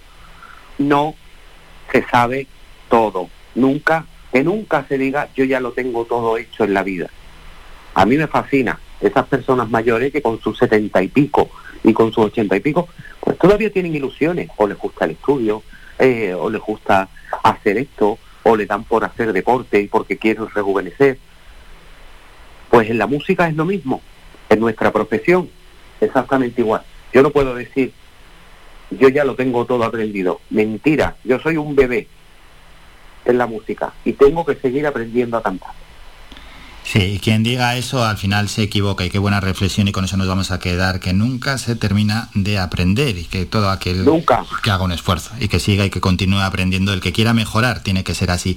Recordamos, en el Teatro Víctor Jara en vecindario este viernes a las ocho y media y luego en el Paraninfo de la Universidad de La Laguna el día siguiente a las 9. Las entradas aquí en Gran Canaria en en3.es y para Tenerife en tomaticket.es. Falete, ha sido un enorme placer contar contigo aquí en este programa. Muchísimas gracias, que vaya todo bien. Gracias a ti, que vaya bien. Somos la mejor información, música y entretenimiento. Las mañanas de Faikán. Qué grande Falete Mingo, artista universal, ¿eh? aquí en las mañanas de Faikán.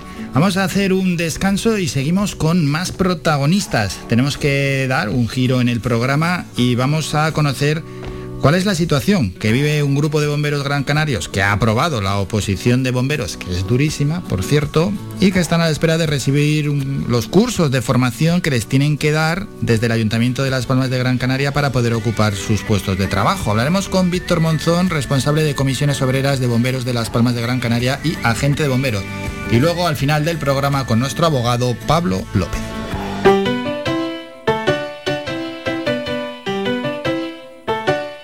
Estás escuchando Faikan Red de emisoras Gran Canaria.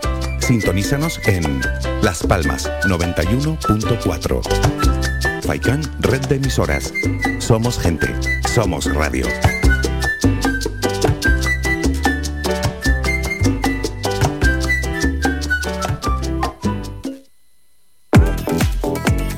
A cualquier hora y para cualquier problema, llegan los coches amarillos. Llega Desatascos Jumbo 928 230265. Desatascos domésticos industriales y de redes ayuntamientos. Vaciado de pozos, achique de agua, aljibes o por lluvias. Tratamiento de legionela. Trabajos en todo tipo de embarcaciones. 638 748 731. Limpiezas de choque y localización de arquetas ocultas. Más de 34 años sin descanso. 24 horas sin excepción. 928 230265. Pioneros en limpieza de estanques y redes heredades de agua. No contrate intermediarios. Llámenos directo y ahorre tiempo y dinero. 638 748 731.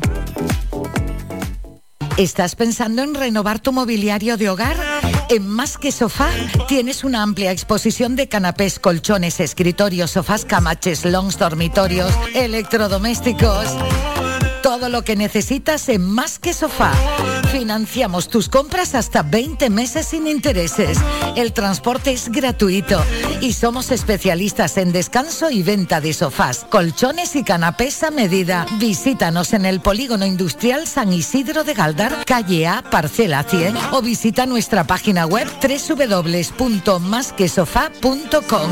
Todo lo que necesitas para tu hogar está en Más que Sofá. Somos gente, somos radio.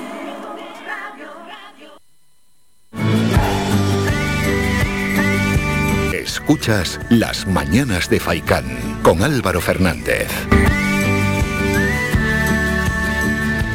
Seguimos en el programa cuando son las 11 menos cuarto de la mañana y lo hemos anunciado antes de irnos a publicidad. Hablamos con Víctor Monzón, representante de Comisiones Obreras de Bomberos de Las Palmas de Gran Canaria y agente de bomberos. Y es que hay que conocer qué está pasando con esos bomberos que han aprobado la oposición, una oposición que no es nada fácil y que hay que prepararla. ¿Y por qué no se incorporan al cuerpo? ¿Qué pasa con esos cursos de formación que les debe dar el consistorio para poder ocupar también sus puestos de trabajo? Víctor, buenos días. Hola, buenos días, ¿qué tal? Bien, bien, estamos deseando tratar este tema y bueno, y antes de nada, situar un poco a los oyentes, ¿no? De esto que estaba comentando. Pues mire, básicamente mm, de lo que se trata es de que, mm, para que el oyente no, nos entienda bien, o sea, se convocaron unas plazas, eh, 31 plazas para bomberos y bomberas de carácter funcionario y 30 plazas de interino. Y, y bueno, el proceso selectivo se llevó a cabo y hemos llegado a un punto en el que solamente falta la formación y estos compañeros y compañeras que han aprobado el proceso selectivo pues llevan ya siete meses esperando que, que ese curso de formación CLT. ¿Siete meses en casa? Sí, señor. Siete, mes- siete meses en casa esperando a, a que, a que el consistorio de alguna vez, de alguna manera, pues ya inicie este proceso de formación. Y el problema radica en que no recibimos ninguna respuesta por parte de- del ayuntamiento de qué es lo que está pasando.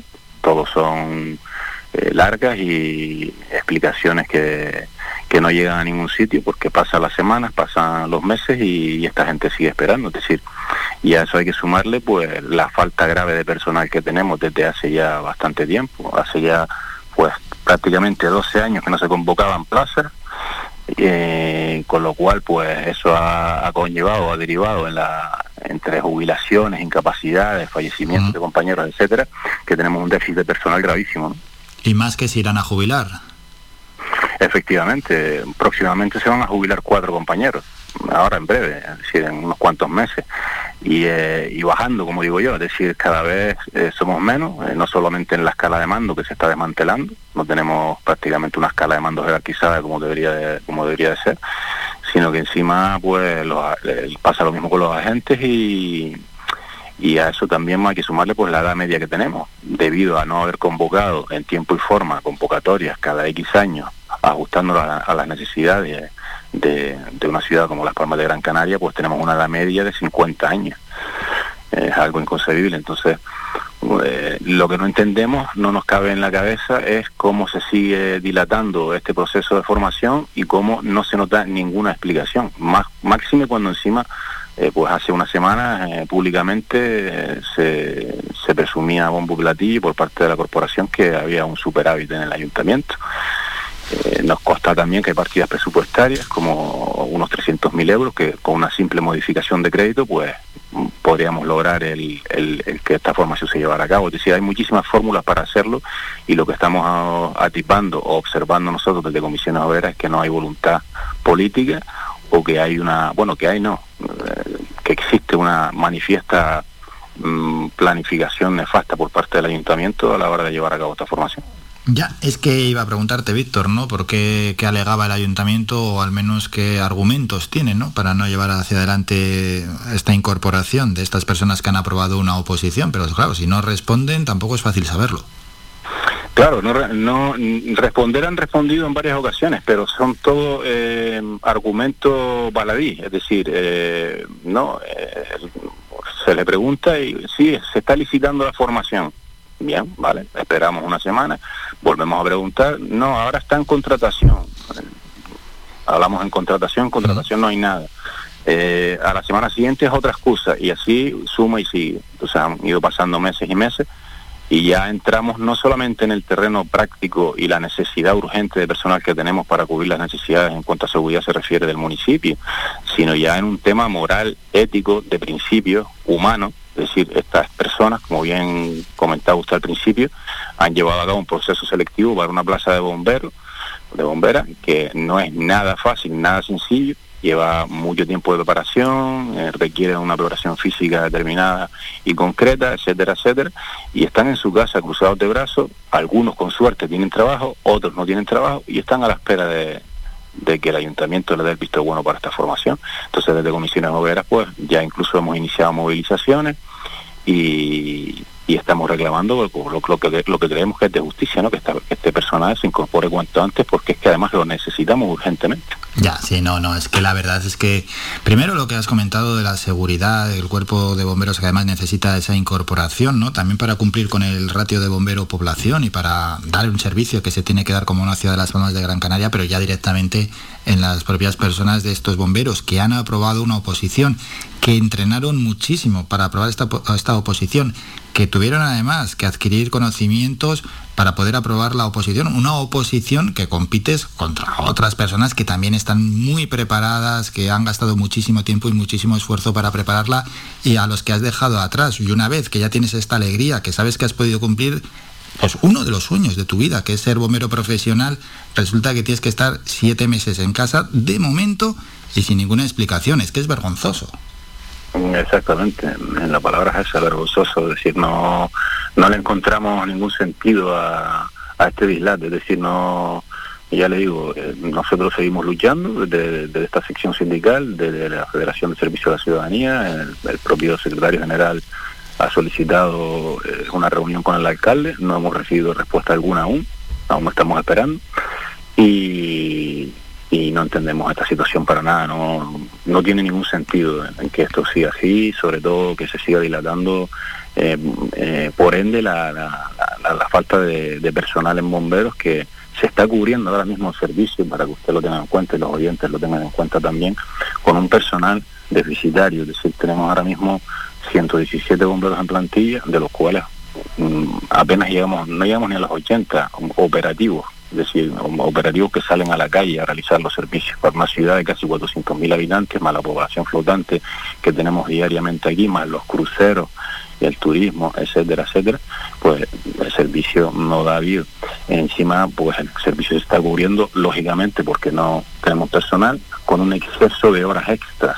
Es decir, mal llamadas horas, unas mal, las mal llamadas horas extras que, denomino yo, porque realmente son horas estructurales, porque son horas que se deberían de cubrir con personal, no con personal que haga horas extras. Horas extraordinarias sería pues eh, un, que salga un mismo día pues un buque, una nave, que suele pasar, ha pasado de aquí para atrás, siempre ha pasado y te llaman a ti fuera de servicio para que vayas a- a ayudar a los compañeros.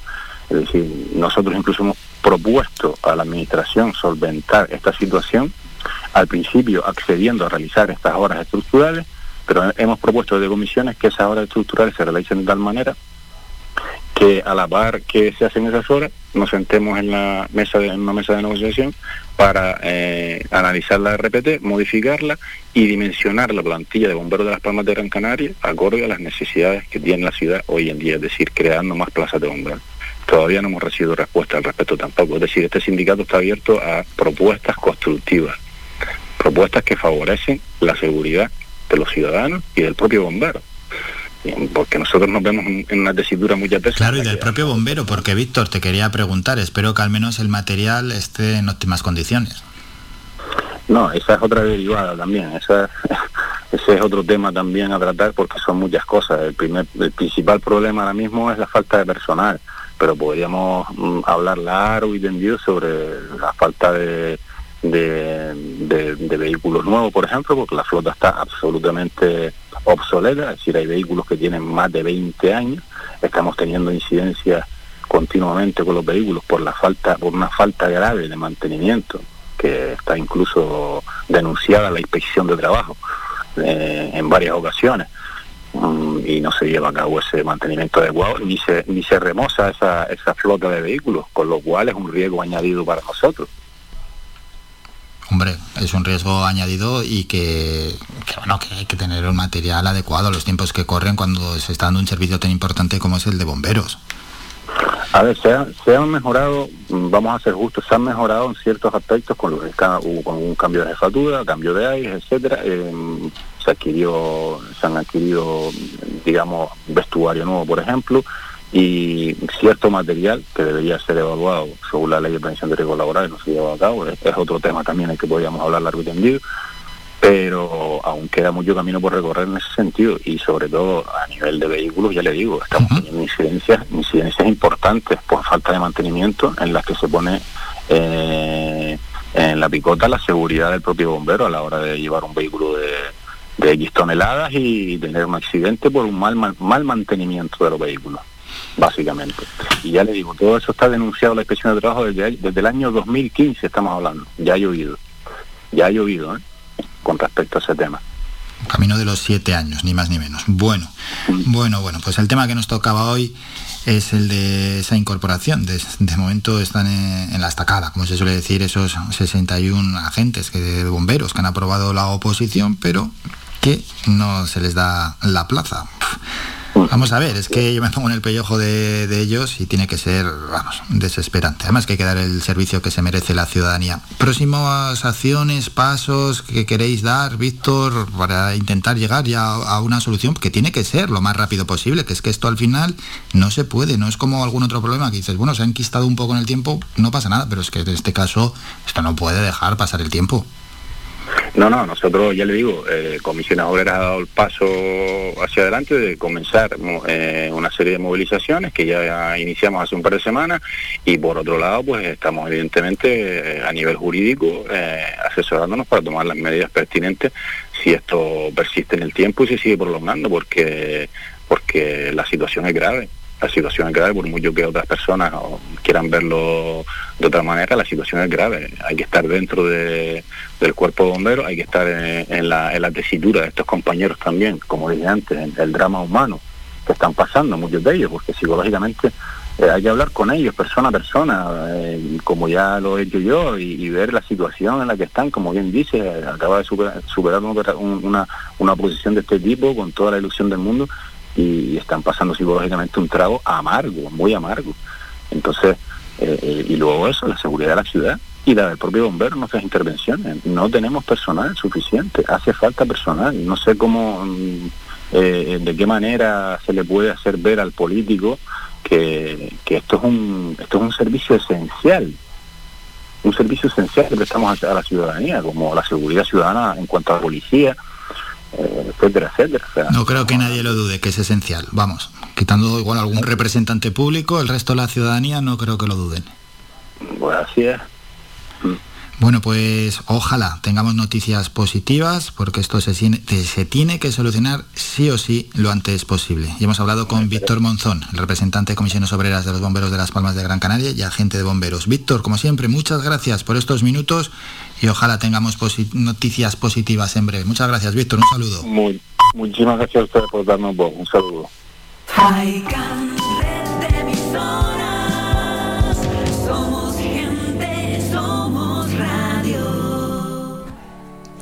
Nos vamos a ir a publicidad un minuto, volvemos con el boletín informativo y luego ya en videollamada con la sección La voz del derecho con nuestro abogado Pablo López.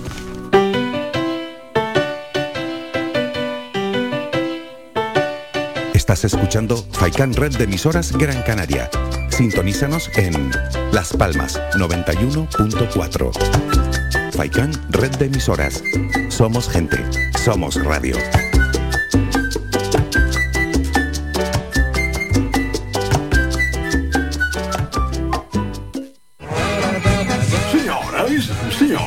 Ya estamos de nuevo con todos ustedes y seguimos locos de remate. ¿En serio? Que lo sepas porque el próximo lunes, 7 de febrero, a las 18.30, lo que viene siendo las 6 y media de la tarde, no te olvides. y hasta las 8 y media de la tarde, ¡Ay, Dios mío! volvemos con todos ustedes a hacer de las nuestras. ¡Locos de remate! ¿Te lo vas a perder? ¿Te lo vas a perder?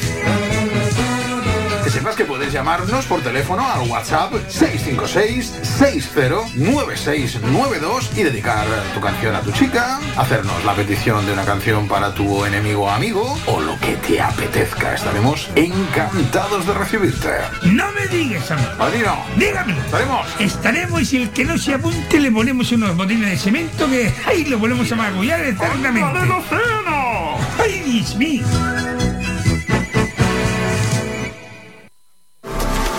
¿Quieres ahorrarte tiempo y molestias en esa mudanza que te trae de cabeza? Descubre lo que Mudanzas Moreno puede hacer por ti. Somos especialistas en mudanzas locales, nacionales e internacionales. Llevamos lo que quieras, donde quieras y de la manera que quieras, con eficacia, seguridad y rapidez. Llámanos al teléfono gratuito 900 104 575 900 104 575 y pide tu presupuesto sin compromiso. Mudanzas Moreno, tu empresa de confianza.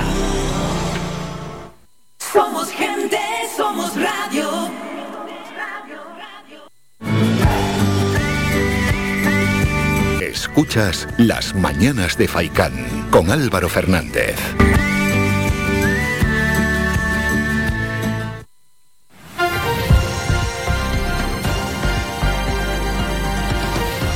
Noticias.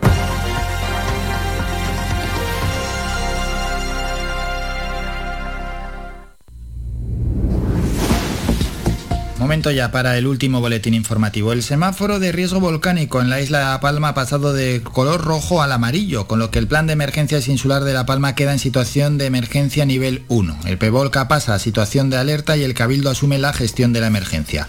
La nueva situación de alerta de emergencia insular implica la activación inmediata de todos los órganos previstos en el PEIN de La Palma en fase de emergencia, debiendo mantenerse aquellas prohibiciones o limitaciones que hasta la fecha han sido adoptadas por la dirección del PEVOLCA, y todo en ello en aras de la seguridad de las personas y bienes, previéndose el relevo ordenado de la estructura del plan autonómico por el insular. Aquí en nuestra isla, la exposición solidaria La Palma, Volcán y Vida, organizada por la Fundación Auditorio y Teatro de las Palmas de Gran Canaria, ha cerrado sus puertas con una recaudación de casi 21.200 euros. Esta cifra, alcanzada a través de la venta de las obras expuestas en diferentes formatos y de donativos particulares, irá íntegramente destinada a paliar los efectos del volcán. La exposición permaneció abierta del 9 de diciembre de 2021 al 14 de enero de 2022 y ha recibido unos 4.000 visitantes aproximadamente. Breves municipales. En Arucas, el ayuntamiento decide aplazar la celebración de las fiestas del carnaval, prevista para finales de febrero y principio de marzo, ante las recomendaciones sanitarias del gobierno de Canarias. El carnaval se celebra entre el 29 de abril y el 8 de mayo. Es la fecha propuesta por el ayuntamiento de Arucas. Mientras en Firgas, el Ayuntamiento de la Villa de Firgas adjudica los trabajos de rehabilitación de la Escuela Infantil Municipal gracias a una subvención destinada y gestionada dentro del Plan de Inversiones para la Reactivación Económica de Gran Canaria del área de presidencia del Cabildo por un importe de 40.000 euros. Con esta actuación se pretende corregir los problemas de humedades que presenta el inmueble, además de invertir en la zona del patio central y se llevarán a cabo tareas de pintura y arreglo de falsos techos, además de otras unidades necesarias. En Telde, el nuevo servicio de mantenimiento y conservación de la red viaria del municipio, el primero con el que cuenta la ciudad y que empezó a funcionar el 5 de abril del pasado año, ha rebachado hasta el mes de diciembre 1.862 socavones en los seis distritos de Telde. El edil de Vías y Obras, Eloy Santana, explica que la elección de los lugares donde se actúa se realiza atendiendo a las condiciones de seguridad ciudadana y de movilidad de vehículos. Para ello se ha realizado un levantamiento de la infraestructura viaria, una jerarquía por índice de tráfico y una inspección visual del estado de los viales. A ello se une también la recopilación de demandas ciudadanas. En Santa Brígida el municipio aprobó el presupuesto, algo más de 16 millones de euros para 2022, a los que hay que añadir el presupuesto de la Sociedad Municipal de Deportes. 8,1 millones se destinan al capítulo 1, donde se reflejan los gastos de personal, cuya plantilla también se incluye en la aprobación del presupuesto. La nueva catalogación de la Policía Local se contempla en esta partida para el capítulo 2 de gastos corrientes en bienes y servicios se reflejan 6,7 millones de euros y más de 500.000 euros se disponen en el capítulo de en el capítulo 4, concretamente el de transferencias corrientes. Y terminamos con un apunte cultural. Vamos a escuchar al director artístico del Teatro Cuyás, Gonzalo Urbani, hablar de la temporada. Estos cuatro para servicios sociales son cuatro vehículos automáticos que lo Perdón, que me he equivocado. Molina con inicio 1, que es la primera parte de una trilogía sobre, sobre la danza y la guitarra. Le seguirán dos clásicos revisitados, una antígona del mexicano David Gaitán con Irene Arcos y Fernando Cayo y la versión que hizo López de Vega de, de Los Amantes de Verona, Castelvines y Monteses, dirigida por Sergio Peris Mencheta, que es un- una verdadera fiesta de, de juventud y de- y de- de belleza. Bueno, pues con las palabras de Gonzalo Urbani, esa próxima programación para el Teatro Cuyás en Las Palmas de Gran Canaria, terminamos con la información más cercana. Descarga gratis nuestra app oficial Faikan Red de Emisoras y escúchanos en directo, además de todos nuestros programas en repetición, imágenes, vídeos y noticias. Disponible ya en Google Play y Apple Store.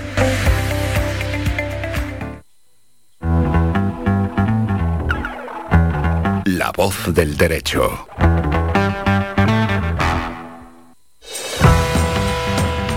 Y en la voz del derecho saludamos al abogado Pablo López de López y López Abogados. Pablo, buenos días.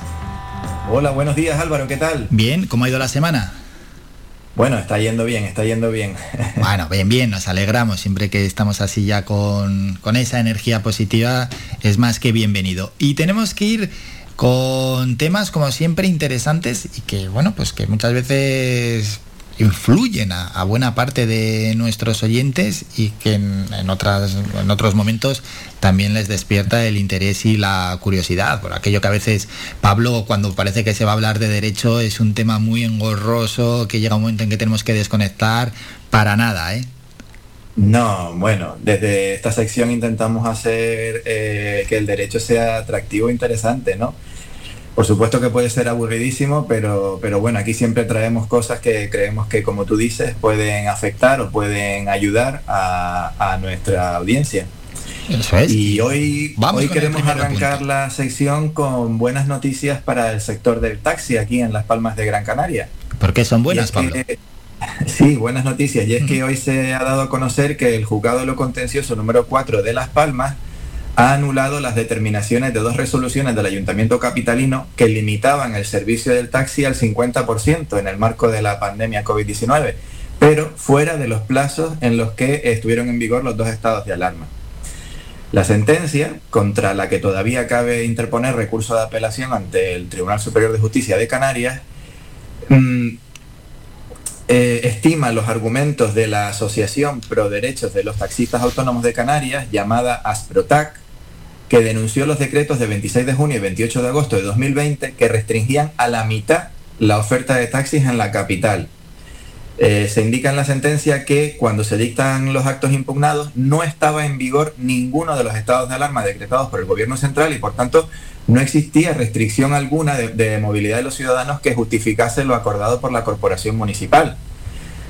La magistrada apunta, además, que, eh, que en la misma resolución que se imponía la limitación al taxi, por otro lado, sin embargo, se permitía el aforo total en la flota de guaguas municipales, cuando, como dice la sentencia, es evidente que existe un mayor riesgo de transmisión de la enfermedad en un medio de transporte colectivo que en un taxi donde el número de usuarios se limita considerablemente y además es más fácil la desinfección en el, en el taxi. Por eso detalla que eh, la magistrada detalla en la sentencia que entiende que no fueron razones de tipo sanitario las que motivaron las restricciones al sector del taxi.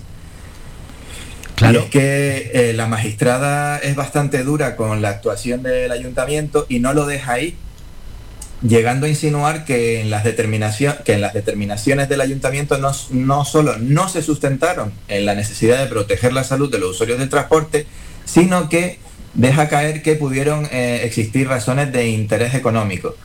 Y aunque no lo dice, parece, esto no lo dice, pero parece que pudiera estar refiriéndose al interés de las, de las asociaciones que integran la mesa del taxi, que, según se ha sabido, habían demandado esta medida por la merma de ingresos que estaban sufriendo en el sector. Así que bueno, eh, aunque como dije antes, contra la sentencia cabe recurso de apelación, creo que son buenas noticias para, para el taxi, para los usuarios taxi, para los usuarios del taxi y para la gente que, que, presta el servicio, ¿no? Así que queríamos hacernos eco en esta sección y trasladar esta información a nuestros oyentes. Eso es, porque bueno, mientras Pablo lo iba exponiendo, seguro que a muchos oyentes les ha venido cualquier ejemplo a la cabeza, ¿no? Y es que en plena pandemia siempre que hay restricciones en algún ámbito o en algún sector, decimos, ¿por qué aquí sí y aquí no? Y en este caso, bueno, pues es muy sencillo, ¿no? Todos alguna vez hemos cogido algún taxi y hemos cogido alguna guagua, nos hemos montado o hemos ido a cualquier espectáculo o evento con, con personas. Claro, es que no atendía a, razones lógicas por qué no podía ir, por qué un taxi es peor que ir en guagua cuando Pablo pues lo que dice no la propia sentencia no y, que es de sentido común mayor número de personas más mayor riesgo de contagio o a espectáculos en los que vas, que bueno, hay cierta distancia también, pero bueno, en otros tampoco hay tanta distancia y estás sentado con la mascarilla y no tiene que haber ningún problema. Claro, es que da realmente sorprendente que en este caso en los taxis se aplicara esa, esa medida. Exactamente, y así lo recoge la sentencia y bueno, como tenía que ser, pues al final la, la magistrada ha dado la razón a, a, esta asociación que luchaba por los, por los taxistas. ¿no? Claro, es que al taxista que le afecte esto, Pablo, es que claro, es que te ves, te ves impotente y dices, pero ¿por qué nuestro sector le, le aplican estas medidas? Hay, igual que como tú dices, el sector del taxi pues se, se enten, entendió que estaba perjudicado, pues hay otros tantos sectores que, que, con el tema COVID también se han visto muy, muy perjudicados. Por ejemplo, me viene a la cabeza la, la hostelería, que ha sufrido mucho con, con, las restricciones, ¿no? Y sin embargo, como tú dices, hay otras cosas como puede ser el fútbol, el baloncesto, cualquier deporte así y tal, que, que los aforos son 75% o 100% incluso en algunos, en algunos tramos Dice, pero bueno, vamos a ver, a la hostelería lo, me lo limitas al 25% el interior y al 50% la terraza y, y, en estos espectáculos, deportes o lo que sea, se juntan miles de personas y, ahí las limitaciones no, no, son las mismas, ¿no? Entonces, dices, a veces la, la, comparación pues, pues a veces hace que ciertas medidas sean un poco ilógicas o poco razonables, ¿no? Pero bueno, eh, para eso están los tribunales y aquí en este caso pues el taxi ha salido victorioso. Bueno, pues ese apunte y esa noticia que nos deja también la pandemia. Vamos con una más que tenemos para hoy, Pablo, un asunto que queremos eh, trasladar a los oyentes. Sí, y es que es una noticia curiosa e interesante bajo mi punto de vista, y es que la farmacéutica Bayer ha sido condenada a indemnizar a una mujer por los daños que le ocasionó el anticonceptivo Esure que comercializaba esta multinacional. Y es que el juzgado de primera instancia número 2 de Orihuela ha condenado al gigante de los medicamentos Bayer a indemnizar con 220.000 euros a una mujer por las secuelas sufridas por el dispositivo anticonceptivo Esure que tenía implantado. El juez considera que el producto eh, era un defectuoso, eh, se había sido comercializado con carencias de información sobre los riesgos, los riesgos que conllevaba y eh, que no tenía previsto un protocolo de extracción en caso de urgencia. Así, la justicia considera como distribuidores que Bayer realizó dicha distribución a sabiendas de que se trataba de un producto defectuoso. Ojo, que aquí otra vez la, la sentencia, una, igual que la, la del taxi, aquí también el magistrado es bastante contundente y duro con, la multinacional. Eh, por otro lado, el fallo recoge que el cumplimiento de las normas de seguridad y la obtención de los etiquetados reglamentarios que pueda llevar la caja del producto por fuera, si bien permite la comercialización de los productos y puede evitar sanciones administrativas o incluso penales, eso no impide que el producto pueda defraudar las expectativas legítimas de seguridad y que en tal caso, si causa daños, el productor debe responder. Es por ello que en consecuencia el juez condena a la farmacéutica y a las aseguradoras a indemnizar a esta mujer, como dije, con 220 mil euros por el tiempo que padeció con el anticonceptivo en su cuerpo, por las intervenciones quirúrgicas que tuvo que hacerse con posterioridad, las cicatrices generadas por las intervenciones, las secuelas funcionales y los daños morales. Así que bueno, eh, no sé si alguno de nuestros, alguna de nuestros oyentes ah, puede haberse visto afectada por este anticonceptivo, pero bueno, que sepa que ya hay este antecedente y que si ha tenido problemas, pues bueno, que, se ponga en manos de, un abogado para poder eh, reclamar sus derechos. Eso es, siempre que hayan hecho un uso correcto ¿no? de algún tipo de medicamento y les ha resultado de esta manera, que se pongan en contacto con, con un abogado y que no se quede de brazos cruzados, porque es que en este caso la sentencia es clara, a sabiendas del producto defectuoso. ¿eh? Sí, exactamente. Habla, bueno, es mucho más eh, extensa la sentencia y justifica todo esto que he dicho. Yo he intentado hmm. sintetizarlo mucho, pero bueno, la sentencia explica eh, que, por ejemplo, se tuvo que pedir a la Sociedad Española de Obstetricia y Ginecología una guía de actuación post-inserción, que según el juzgado debía haberse elaborado antes de la puesta a la venta del producto en el mercado, ¿no? Es decir, son cosas que, básicas. Por ejemplo, también habla de que en las instrucciones de uso no se contenía un protocolo de, extracción, ni tampoco tenía advertencias sobre la alergia al níquel o advertencias sobre rotura, fatiga, fluctuaciones de peso, información. Eh, es decir, información básica. Cuando nosotros abrimos un la caja de un medicamento y vemos esas instrucciones kilométricas, con un montón de, advertencias. Bueno, esas, esas advertencias o esas instrucciones son así por un motivo. ¿Eh? Y, conviene leerlas para evitar que, el producto pueda ocasionarle daño al, que lo toma o al que lo usa. Pues en este caso el producto tenía muchas deficiencias y no tenía esas advertencias, de ahí que, el, juzgado haya condenado eh, y además con dureza, estamos hablando de 220 mil euros. Claro, y más a una mega empresa como Bayer, que es muy sorprendente que tenga estos productos tan defectuosos y que tenga esas carencias a la hora de explicar si es compatible con unos casos o no. Es muy sorprendente que una empresa como Bayer, en la que, que muchas veces a veces mm, no sé si por ingenuidad o qué, confías ciegamente en, estas multinacionales porque piensas que ponen que ponen toda toda la tecnología toda la investigación al servicio de desarrollar buenos productos y es como que te da más confianza. Pero bueno visto lo visto hay que eh, a pesar de que toda la vida toda la vida hemos tenido en casa una aspirina y hemos visto el nombre de Bayer en nuestra casa toda la vida. Pero bueno eso no significa que al final la empresa la forman personas. Personas son humanas y se pueden equivocar. Y, y aquí pues pues la equivocación le ocasionó un grave trastorno hasta a esta mujer que ha reclamado y ha ganado. Hmm. Y esto nos lleva a reflexionar también, ¿no? Que todos aquellos que son alérgicos, que tienen ciertas patologías, etcétera, cuando van a, tomar un, producto, un medicamento, que no lo tomen a la ligera, que se informen, que hablen también con los profesionales médicos, con el farmacéutico, etcétera, que están jugando con su vida, con su salud. Exactamente, exactamente, tal cual lo estás diciendo. Lo, tomar medicamentos eh, tiene que estar prescrito por un médico, no debería uno automedicarse porque puede, puede llevar a, un, perjuicio. ¿eh? Bueno, Pablo, como siempre, un auténtico placer. ¿Algún apunte, alguna recomendación, algo que nos quieras dejar antes de despedirnos? Bueno, pues como todas las semanas, eh, llamar a nuestra audiencia para que se animen a participar en esta sección, en el teléfono del programa, dejen sus consultas o sus inquietudes jurídicas y aquí estaríamos encantados de, de poder resolverlas, por supuesto siempre de forma anónima, pero que se animen y nos ayuden a hacer esta sección mucho más entretenida. Si quieres dejar el teléfono tú, Álvaro. Eso es, el WhatsApp, cualquier asunto que quieran que se lo explique nuestro abogado 656 60 96 92. Lo envían a cualquier hora, cuando les venga bien, no importa, al WhatsApp y nosotros luego ya lo tramitamos para que le llegue a Pablo al 656 60 96 92. Pablo, como siempre, un enorme placer. Nos citamos ya para el próximo martes. Que vaya todo bien, feliz semana. Gracias igualmente Álvaro, hasta luego. Visita nuestra página web www.radiofaikan.com y descubre las últimas noticias, entrevistas y novedades de nuestros programas, así como volver a escuchar tus programas favoritos en repetición.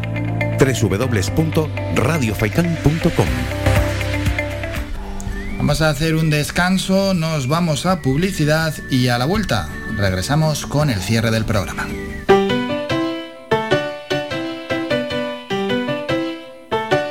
Estás escuchando Faikan Red de emisoras Gran Canaria. Sintonízanos en Las Palmas 91.4. Faikan Red de emisoras. Somos gente, somos radio.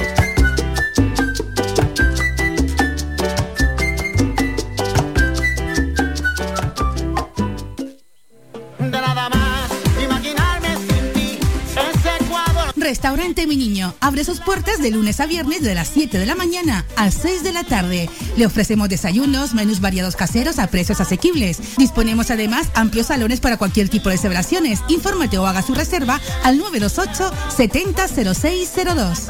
Restaurante Mi Niño. Visítanos, estamos en la calle Los Peregrinos, Polino Industrial, El Goro Telde. Parking gratuito y fácil conexión con la autopista Gran Canaria 1. Te esperamos en el restaurante Mi Niño.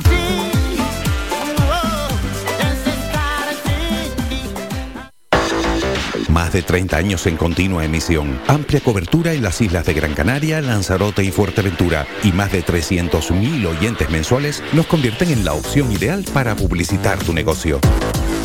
Aprovecha nuestros descuentos e infórmate sin compromiso en el 928 70 75 25. 928 70 75 25. Faikan Red de Emisoras. Somos gente.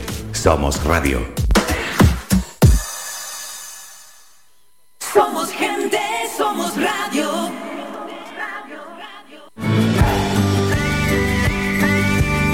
Escuchas Las Mañanas de Faicán con Álvaro Fernández.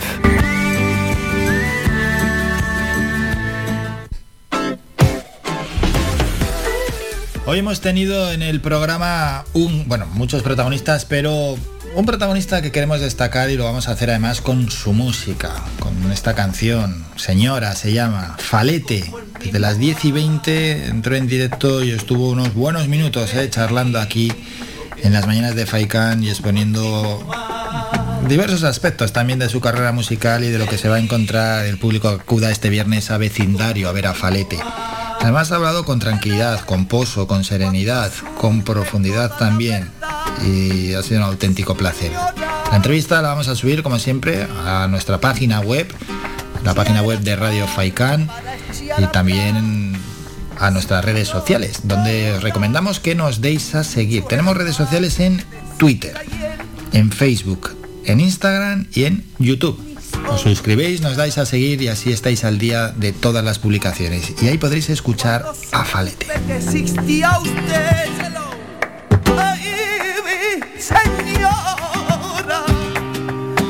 señora, mi mundo era solo él. Señora, yo llevaba dentro de mi ser su aroma. Y él me dijo que era libre, como el mismo aire que era libre, como las palomas que era libre. Y yo le creí. Ahora es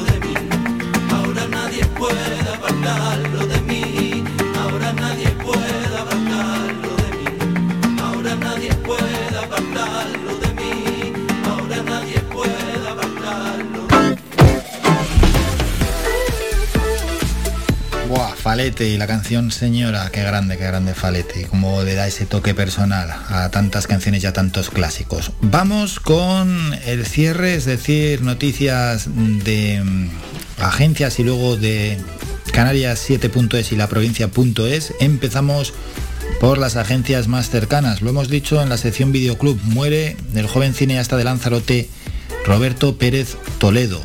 La policía local de Las Palmas de Gran Canaria interviene 25 plantas de marihuana en un piso.